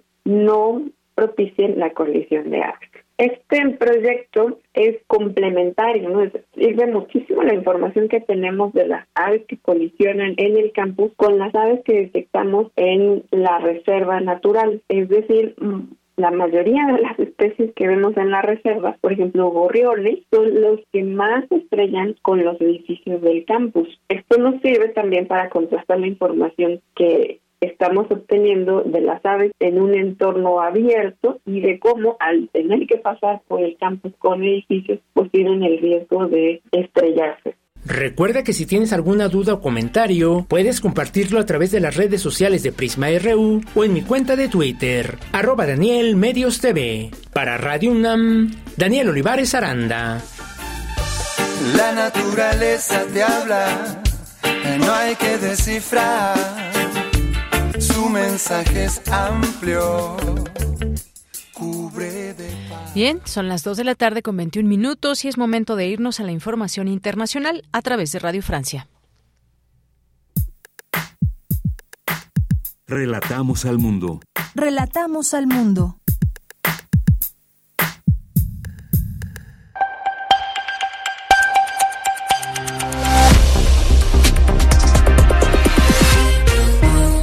Bienvenidos a Radio Francia Internacional.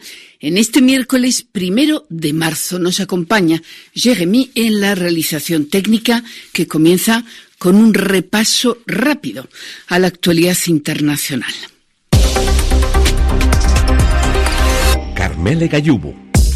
Los socorristas griegos siguen trabajando con gran dificultad entre los vagones descarrilados con la esperanza de encontrar nuevos supervivientes del accidente ferroviario de anoche, el más grave de los registrados en Grecia.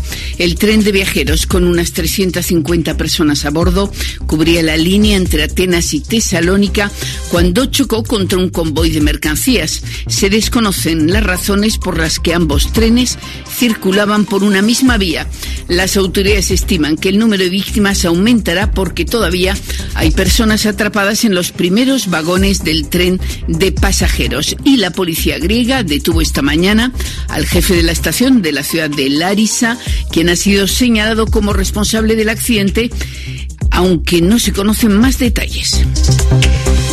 En Ucrania el ejército reconoce que la situación es extremadamente tensa en Bakhmut, la ciudad que las tropas rusas tratan de conquistar desde hace seis meses y que se ha convertido en símbolo de la lucha por el control de la región del Donbass en el este del país. Y el Parlamento de Finlandia aprobó hoy con una abrumadora mayoría el ingreso de ese país en la OTAN.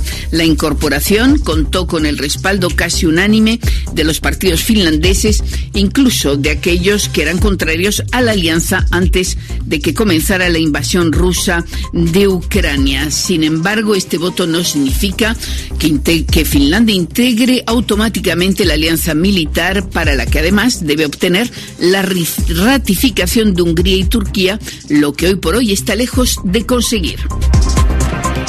En Nigeria, el candidato del partido gobernante Bola Tinubu ha sido proclamado ganador de las elecciones presidenciales, resultado que rechaza la oposición que aspiraba un cambio en el país más poblado de África. Tinubu, exgobernador de Lagos y apodado el Padrino por su inmensa influencia política, sucederá al, al saliente Buhari, que se retira después del límite constitucional de dos mandatos. Y el presidente francés Emmanuel Macron comienza hoy su gira de cuatro días por África Central con el objetivo de poner en pie una nueva relación con ese continente donde la influencia francesa está retrocediendo. Primera escala de Macron, Libreville, la capital de Gabón. Queremos escuchar tu voz. Síguenos en nuestras redes sociales. En Facebook como Prisma RU y en Twitter como arroba PrismaRU. Bien, son las 2 de la tarde con 24 minutos. Vamos a platicar ahora sobre el Museo Edward James allá en Xilitla, San Luis Potosí, y nos acompaña para ello Antonio García, quien es director del museo en Xilitla, precisamente. ¿Cómo estás, Antonio? Buenas tardes, gracias por visitarnos. Muchas gracias por el espacio para hablar de este museo que acabamos de abrir. Eh, pues como dices, vengo ahorita casi directo de, hacer el trayecto desde Gilitla o Xilitla. Sí. Y eh, tenemos un museo dedicado a este personajazo que dejó un legado muy importante en la Huasteca Potosina. Claro. Y bueno, pues lo que la gente normalmente identifica con él es el jardín surrealista, que también lo conocen como Las Posas, y es este sitio en medio del bosque tropical donde él edificó unas construcciones que son de difícil definición, digamos, hay quien las ve como arquitectura o escultura, están ahí a medio camino, y son una serie de columnas, escaleras, caminos y demás, que parecen no tener un propósito, sino más bien responder pues como un impulso creativo eh, surrealista pues, muy excéntrico surrealista sí. así es y justamente platicábamos ahora eh, yo alguna vez tuve la oportunidad de ir y eh, pues no estaba todavía el museo fue en 2019 que ya me contabas además que hay nuevas reglas también para la, la, visita de este de este sitio pero cuéntanos nos vienes a platicar del museo Edward James allá en este lugar que abrió sus puertas el año pasado en diciembre de 2022 es decir está digamos estrenando y pues qué podemos encontrar en el museo. Cuéntanos. Bueno, la gente ya conoce el proyecto del Jardín Surrealista. Y hacía falta un lugar que contara la historia completa de Edward James. Así es. Porque así como hizo el jardín, él tuvo otros muchos proyectos pues a lo largo de su vida, ¿no? Eh, él fue un visionario, un creativo, un artista eh, y, y, por lo tanto pues tiene una vida muy rica de colaboración con otros. Eh, fue una persona que nació en una familia con mucho dinero y por lo tanto pudo darse el lujo de patrocinar artistas, sobre todo.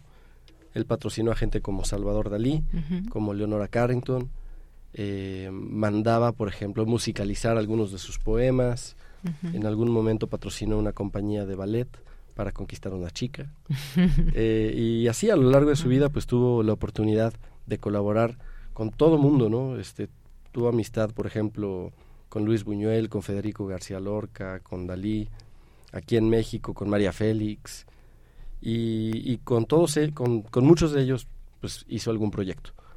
Él asimismo se describía como escritor, como poeta, y tiene más de 20 libros. Entonces el museo nos ayuda como a contar esta historia de alguien que no solo hizo el jardín, aunque el jardín creo que es lo más importante de su legado, pero pues todas estas otras dimensiones. Claro. Porque sucedía mucho que la gente lo identificaba simplemente como el gringo loco. Esa era la, frase, ¿no?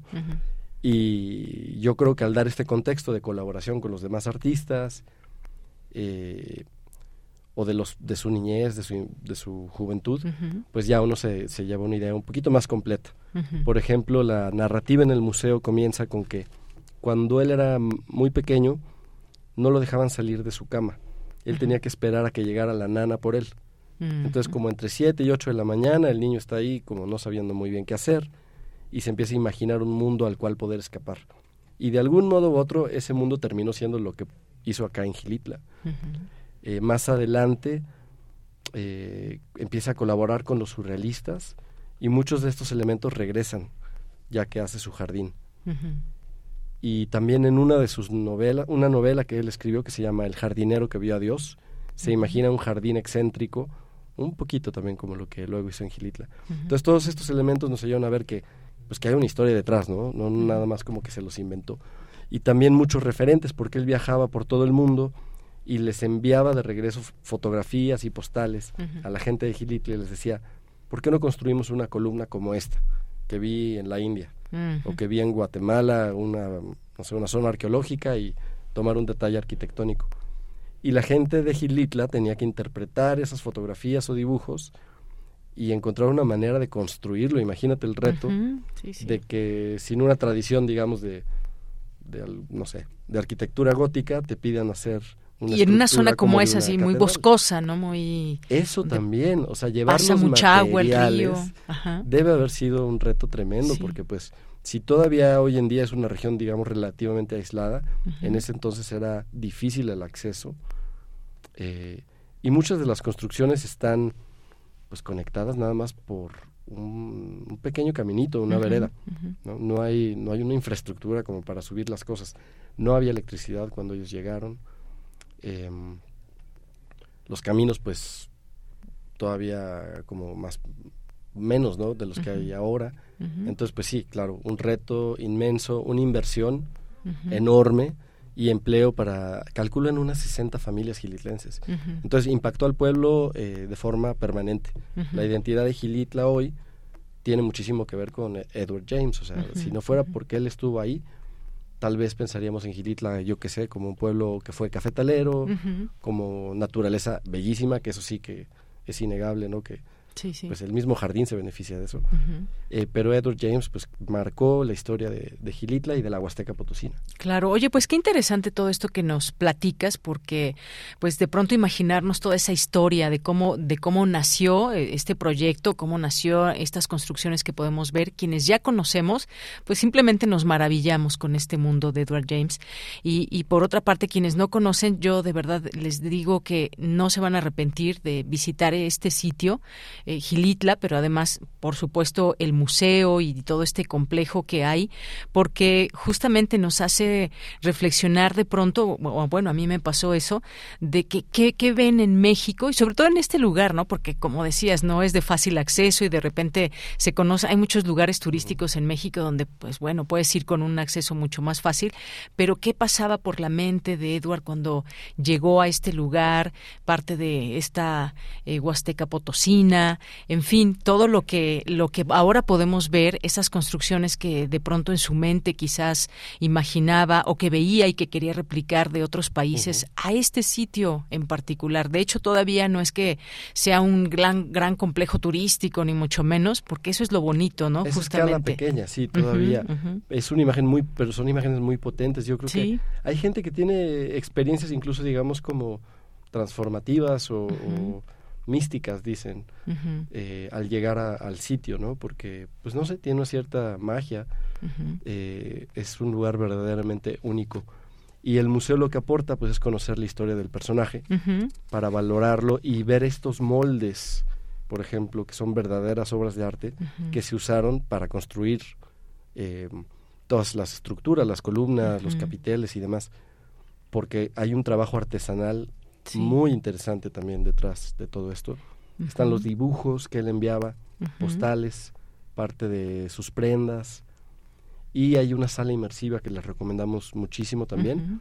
Es multiproyector, entonces ahí pueden ver, decimos que es un viaje por la mente de, de Edward James. Eso. Son muchas de las imágenes que tienen que ver con su mundo creativo. Así es, eso de, de tratar de, de dar a conocer qué pasaba por la mente de este, de este creador.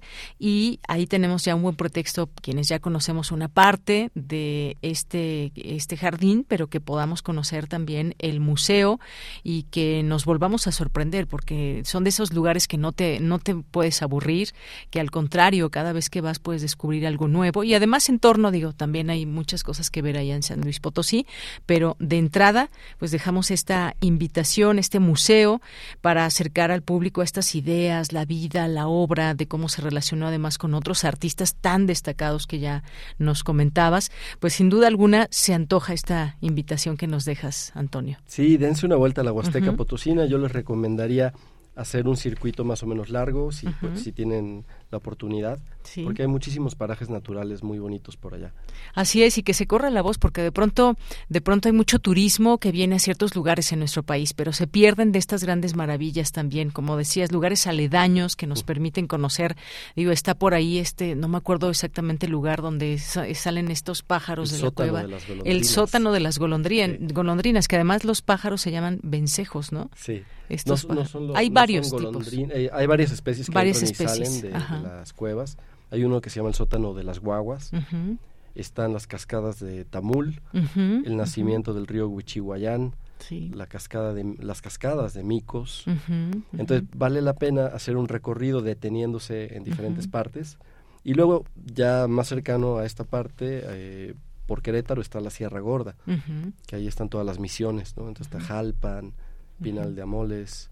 Hay- Así es. pues hay, no, un montón de lugares que visitar. Un montón de lugares. Bueno, ahí podemos hacer un itinerario y, por supuesto, hacer una parada en Gilitla y conocer este museo de Edward James. Pues muchas gracias, Antonio. No sé si quieras comentarnos algo más que se nos esté escapando, algunos datos que quieras comentar. No sé, este, quizás un poco los horarios.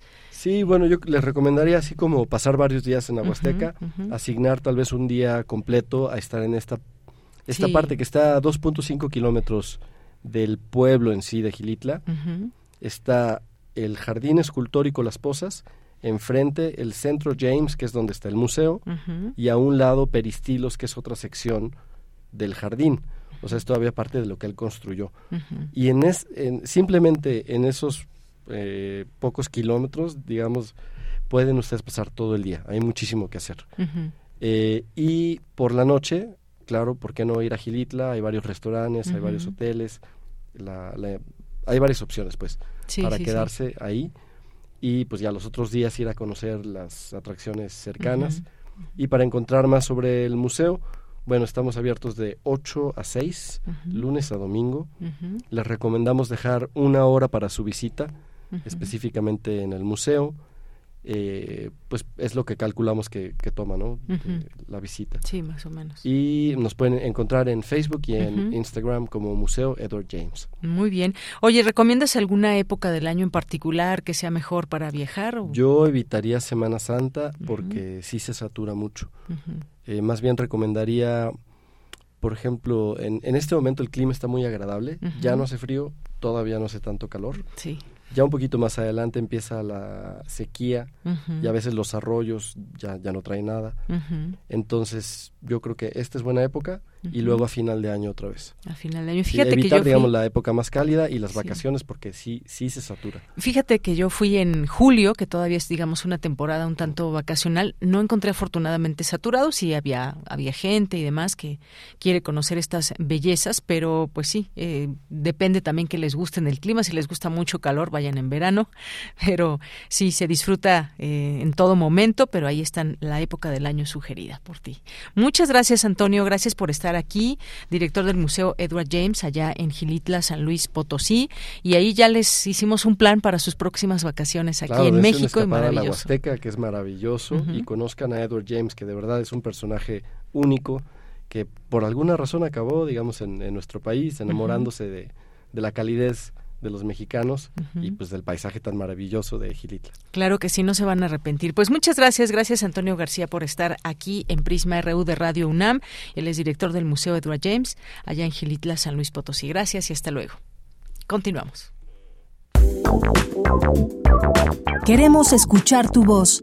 Síguenos en nuestras redes sociales. En Facebook como Prisma RU y en Twitter como arroba PrismaRU.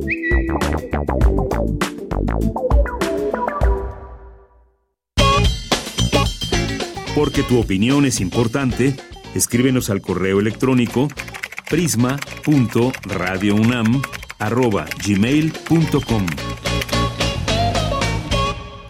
Bueno, pues nos vamos ahora a la sección de Ciencia Real con Dulce García. Adelante.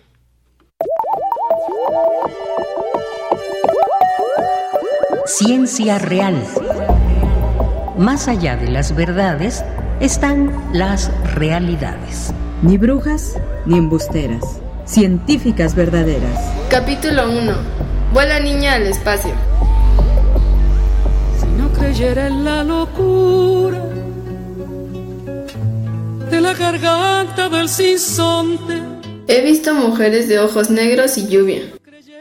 He visto mujeres que lloran y ríen. Mujeres agua y mujeres tierra. Mujeres despojadas y mujeres pájaro He visto mujeres palabra, mujeres río, mujeres cielo. Rezo por ver mujeres siempre, mujeres que digan su palabra en este ancho cielo, como jícaras con mucha agua, jícaras que mojan la semilla de la tierra y florecen en lo sagrado. Nadie año. no en la esperanza Saludo con mucho gusto al auditorio de Prisma RU. Esta quinta temporada de Ciencia Real estará dedicada a las mujeres en la ciencia a propósito del Día Internacional de la Mujer que está por conmemorarse el próximo 8 de marzo. En este primer capítulo titulado Vuela niña al espacio, escucharemos la experiencia de diversas mujeres científicas sobre su elección por la ciencia, las dificultades que han tenido que enfrentar, pero sobre todo el goce de ser científicas. Ella es Mariana Abad Jauregui, geógrafa y académica de la Facultad de Ciencias de la UNAM. Vamos a escucharla. Decirles a, las niñas, a los niños, ¿no? sobre todo a las niñas, que, que se sientan libres de, de ser quien quieren ser, ¿no? O sea, bueno, un poco hablando de mí, ¿no? Soy geógrafa, pero ahorita decidí estudiar teatro, ¿no? entonces al final es que las mujeres, ¿no? Eh, podemos desarrollarnos donde nosotras queramos, ¿no? Es difícil, pero, pero al final es eso. Y si desde niña, ¿no? Te, te alientan y te, te llevan a eso, o sea, te apoyan, ¿no? Eh, no solamente tus papás, sino pues también en la escuela y la sociedad en general, que creo que es como el gran cambio, ¿no? Que debería de haber, como en apoyar a las niñas a que, a que cumplan lo que quieren hacer, a que cumplan sus sueños, ¿no? Soy científica social, pero justo he descubierto que para las mujeres es difícil de por sí, y más si de niña te dicen que no lo puedes hacer, ¿no? Y te regalan una serie de juguetes y de cositas que pues son para asignarte una cierta cantidad de tareas en tu vida. Hay actividades desde preescolar, atendiendo sobre todo al aprendizaje kinestésico, ¿no? Con el cuerpo. Creo que en, las, en los primeros años es la forma en la que más podemos aprender a partir del movimiento. O sea, son, son como muchas las formas de estimular, ¿no? El aprendizaje científico en los niños, ¿no? También, o sea, como, como dejarlos experimentar. Y en el caso de las niñas, pues que no nos digan que no tenemos que jugar con tierra que no nos tenemos que ensuciar. Como todos esos clichés, ¿no? Que pensamos que no resultan en disminuir, ¿no? Como las posibilidades que tenemos de acercarnos a, saberes científicos, pero sí lo hacen, ¿no? O cuando nos dicen que, que no podemos dar nuestra opinión, ¿no? O sea, que nuestra crítica, nuestro análisis no es importante? Si no el deseo. Y bueno, ahora les presento a la doctora Tatiana Fiordelicio, académica de la Facultad de Ciencias de la UNAM, quien nos habla de cómo la ciencia puede ser muy diferente en la realidad a lo que nos habíamos imaginado. Puede que haya dudas al decidir dedicarse a la ciencia, pero con constancia esas dudas desaparecen. Vamos a escuchar a la académica. Siempre es importante tener tus ángeles guardianes, tener tu mundo que te rodee, porque siempre va a haber cosas que no funcionen y va a haber momentos en los que dudes. Entonces, eh, Mariana, para mí es vital, si no, me hubiera quedado en el primer semestre en cálculo uno, creo que lo hubiera pasado unas seis veces. Empecé así la carrera, la facultad, ya con dudas de si, si había tomado la buena decisión o no, porque no me sentía capaz de aplicar las ocho primeras materias que llevaba el primer año. Después las cosas mejoraron, pero no tanto mejoraron. ¿Por qué?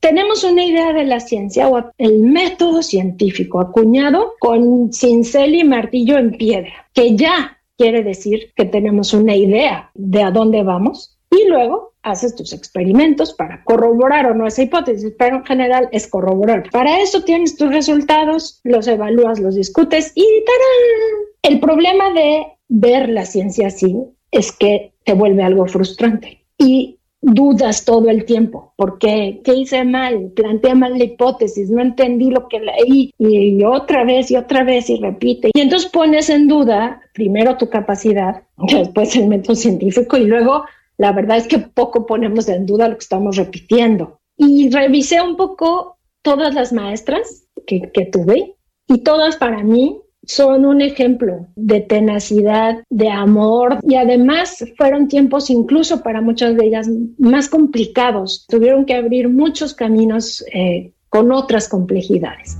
Hacerse hermano de la vida.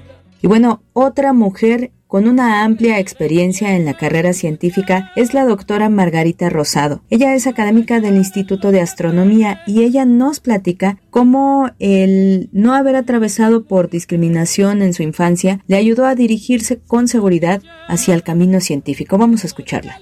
Yo provengo de una, una familia donde mi, mi, papá y mi mamá pues eran eh, liberales y eh, durante mi tiempo de mis primeros años viví sin ninguna discriminación, ¿no? O sea, yo tengo un hermano, nada más somos dos, nunca se me discriminó por el hecho de ser mujer, eh, siempre se incentivó mi curiosidad eh, por parte sobre todo de mi papá. Eh, posteriormente llegué a la, a la secundaria y preparatoria una escuela muy formadora en el sentido de que ahí descubrí la física y el álgebra, ¿no? Eh, previamente yo había descubierto la astronomía, pues eh, eso me despertó mucho la curiosidad porque yo pensaba que la astronomía era un conocimiento ya acabado y el hecho de ver que las cosas cambiaran me animó mucho a seguir y bueno, estos capítulos de Ciencia Real están dedicados especialmente a todas aquellas mujeres, niñas, adolescentes que comienzan a darse cuenta de su interés científico y que ya están encaminadas a dirigirse a él. No tengan miedo de dedicarse a la ciencia. Se puede y más aún se necesita la presencia de las mujeres en el quehacer científico. La siguiente semana seguiremos escuchando la experiencia de la doctora Margarita Rosado. No se la pierdan, vamos a saber qué tan lejos puede llegar en el espacio una mujer. Por lo pronto yo me despido, agradezco mucho su atención y los dejo con una frasecita y con nuestra conductora de Yanira Morán. Que tenga muy buena tarde. Nunca debes tener miedo de lo que estás haciendo cuando es correcto. Rosa Parks.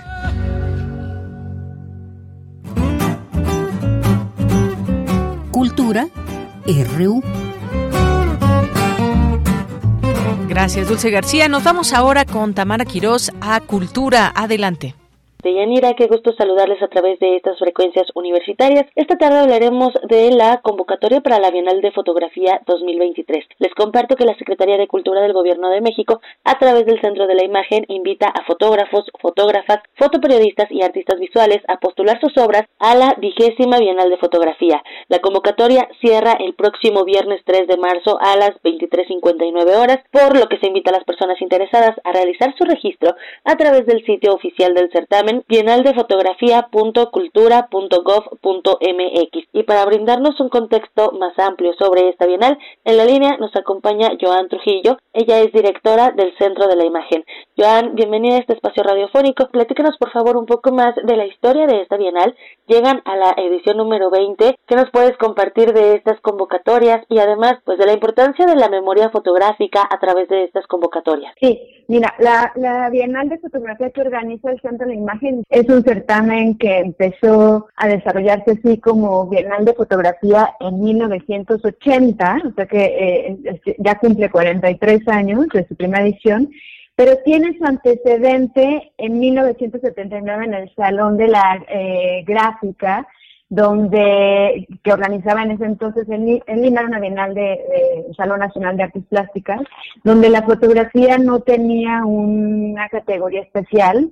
Sin embargo, eh, a, esa convocatoria se inscribieron algunos fotógrafos y fotógrafas y el jurado tuvo que reconocer que no tenía elementos para evaluar la fotografía y así fue como el siguiente año, en 1980, se hace una sección específica de fotos y a partir de ese momento se conoce ya como el Salón Bienal de Fotografía. El Centro de Imagen empieza a organizarla en su apertura a partir de, 1994. De hecho, el Centro de Imagen abre presentando la sexta Bienal de Fotografía que ya se había organizado antes. Hubo un periodo en el que no se llevó a cabo. Entonces, es, es como podrás darte cuenta un esfuerzo de la comunidad fotográfica por lograr un reconocimiento de la fotografía como disciplina artística, como que tuviera un lugar dentro de las otras artes. ¿no? Desde 1994 el centro lo organiza cada dos años y entre las características de este certamen es que es un reconocimiento a la producción nacional, es decir, está restringida la participación de personas de nacionalidad mexicana, eh, radiquen o no en México, o extranjeras que tengan al menos tres años de residencia en nuestro país. A la vez que reconoce eh, las trayectorias es también una suerte de escaparate. Cada dos años se integra de, de lo que llega a la convocatoria, un jurado selecciona un número determinado de propuestas que se presenta en una muestra de la que además el Centro de Imagen pues edita un, catálogo. Y dos de las obras que se presentan en la muestra son reconocidas con un premio de adquisición, que además de tener un, reconocimiento en, en, dinero, pues esas obras pasan a formar parte de la colección fotográfica del Centro de Imagen. Entonces se vuelve también una vía a través de la cual el Centro de Imagen incrementa su colección, pero también permite ir llevando memoria del desarrollo de la fotografía en México. En ese sentido, eh, revisar, por ejemplo, en retrospectiva los eh, catálogos de la Bienal de Fotografía se vuelve una buena forma de ir identificando cómo ha ido transformándose eh, no solo el medio fotográfico, sino también las inquietudes e intereses de la producción nacional. A la par, esto en términos pues, artístico-estéticos, pero también siendo un certamen que solo permite la producción reciente de los últimos dos años, también da cuenta de nuestro devenir histórico, ¿no? Entonces, en las selecciones de la Bienal pues quedaron fotos del terremoto del 85 o de distintas acciones del 94, en la edición anterior hubo algunos proyectos relacionados con el COVID, no explícitamente, pero era parte del contexto. Entonces se vuelve esa doble vía, ¿no? Conocer qué, qué está pasando en la fotografía en México, pero también qué está pasando en nuestro presente. Joan, ¿qué nos puedes compartir acerca de la premiación? Hay premios de adquisición, hay premio del público, también hay una colaboración con el Laboratorio Mexicano de Imágenes, que es un aliado del Centro de la Imagen. Es correcto. Sí, para la vigésima edición de, de, la Bienal de Fotografía, como es un número que se presta para celebrar y conmemorar este certamen, hemos propuesto que para esta edición las propuestas que sean seleccionadas para integrar la muestra su producción esté a cargo del Centro de la Imagen en colaboración con el MI Laboratorio Mexicano de Imágenes. Esto es una forma de apoyar eh, a la comunidad fotográfica porque usualmente la participación en, el, la Bienal pues corre a cargo, la producción de la obra corre a cargo de sus autores y autoras, ¿no? En esta ocasión queremos cubrir los costos de producción en ese apoyo, pero también nos permite mantener u homologar los, los criterios de producción y de calidad de las obras, por un lado. También también como parte del certamen, ya una vez que está abierta la muestra, vamos a, se van a otorgar dos premios. Uno es el premio del público, es una forma de que el público pueda dar su voto y decir cuál es su obra favorita. Como complemento a los premios de adquisición que otorga el Centro de Imagen, LMI otorgará un premio especial a una de las obras que forman parte de la muestra para eh, ser exhibida en una exposición individual en su galería en 2024 cuya curaduría y producción correrán a cargo de LMI. Entonces, una persona también podrá tener la fortuna de ampliar su, la difusión de su producción en una exposición adicional el próximo año. Esas son como las particularidades del, digamos, las bases de, del certamen en esta edición.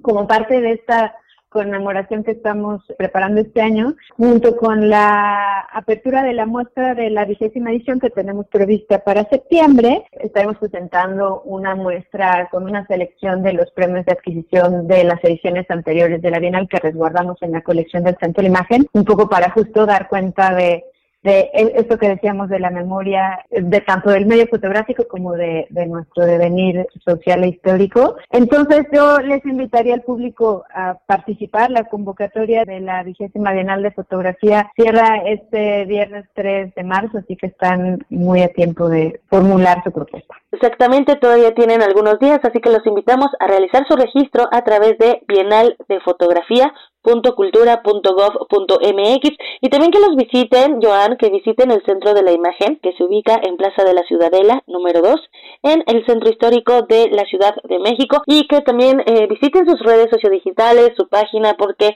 también tienen esta publicación que es Luna Córnea. Sí, eh, pues si me das oportunidad, te comparto un par de información de, Por favor. en esta semana. Sumando nada más algo de esta edición de la vigésima Bienal de Fotografía, también quisiera destacar que estamos buscando, lo hemos manifestado así en las bases, que participen, eh, o sea, está, el certamen está abierto a todas las prácticas fotográficas, sean documentales o más aquellas prácticas vinculadas al, campo artístico, fotografía fija o en movimiento, entonces pueden participar al certamen fotógrafas, fotógrafos, fotoperiodistas, personas dedicadas a la fotografía documental y artistas visuales son bienvenidas a registrarse a la vigésima edición de la Bienal de Fotografía. Por otro lado, eh, mañana, jueves 2 de marzo, a las 7 de la de la noche presentamos el número 38 de la revista Luna Córnea, una de las revistas de fotografía más importantes a nivel nacional, de las pocas que especializadas en foto, que el, año pasado cumplió 30 años desde su primera publicación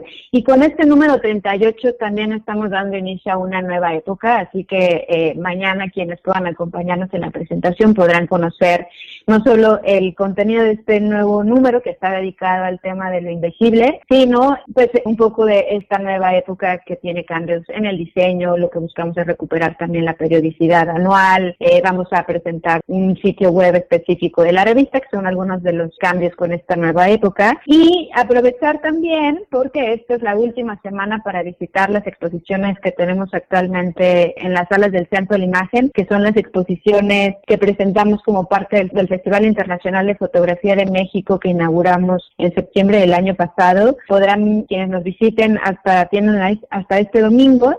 Estamos presentando exposiciones individuales de las artistas chilenas Paz Razuriz y Eugenia Vargas Pereira y una revisión justo de los 30 años de la revista Luna Córnea. Y tenemos dos muestras colectivas, una de producción contemporánea de Brasil y otra de producción nacional de 13 autores y autores de distintas partes del país. Tanto las, las exposiciones de las autoras chilenas como las colectivas forman parte del festival que tuvo como tema el territorio. Entonces, nos visiten podrán tener eh, alguna reflexión en torno a las distintas formas de ser y estar en el mundo, entendiendo el territorio eso como el entramado de relaciones afectivas, políticas y sociales entre personas y el espacio en el que habitamos. Vaya que tenemos un amplio abanico de oportunidades con el Centro de la Imagen. Joan Trujillo, directora de Centro de la Imagen, muchísimas gracias por acompañarnos y por ampliarnos la información sobre esta convocatoria para la vigésima Bienal de Fotografía 2023. Gracias a ustedes por la difusión y quedamos al pendiente de cualquier otra información que podamos darles para que las personas interesadas en la fotografía conozcan lo que hacemos en el Centro de la Imagen, que es el lugar para ver, pensar, aprender sobre fotografía e imagen en el contexto actual. Por supuesto, muchísimas gracias, Joan Trujillo. De Yanira, con esto llegamos al final de esta sección. Que tengan excelente tarde.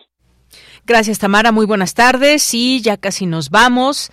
Y bueno, nos despedimos con algunas notas, algunas notas nacionales y una internacional por ahí. Bueno, pues ya creo que ya eh, todo el mundo lo sabe. Se murió Irma Serrano, dice Yahoo, una tigresa que nunca fue domada. Y bueno, entre otras cosas, fíjense, vamos a hablar mañana de lo que sucedió allá con el ejército en Tamaulipas. Sin duda alguna importante también mencionarlo y pues comentar, dice el presidente que va haber una investigación y que se tiene que hacer justicia en todo eso. Vamos a hablar de ese tema mañana. Eh, la Suprema Corte admite a trámite el recurso del INE contra Plan B de AMLO. Ministros invalidarán la reforma. Bueno, pues también ya estaremos próximamente hablando de todo esto. Cabeza de Vaca, Francisco García Cabeza de Vaca, pues obtuvo un un eh, amparo para no ser detenido por delitos que se le acusan. El presidente arremete contra Norma Lucía Piña, la, la ministra presidente, y también serán castigados militares por Nuevo, por Nuevo Laredo si son responsables, dice el presidente. Me voy a tener que despedir antes porque la voz ya se me está yendo. Nos vamos a despedir con esto de Pink Floyd.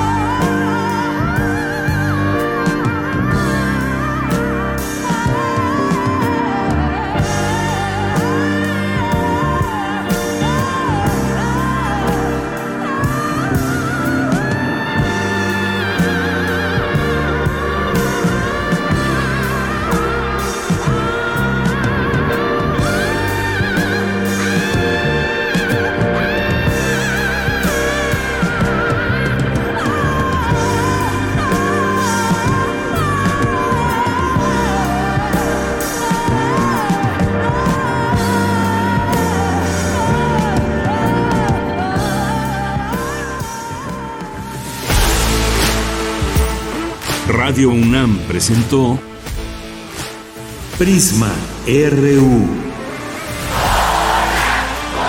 Una mirada universitaria sobre los acontecimientos actuales. Prisma RU. Relatamos al mundo.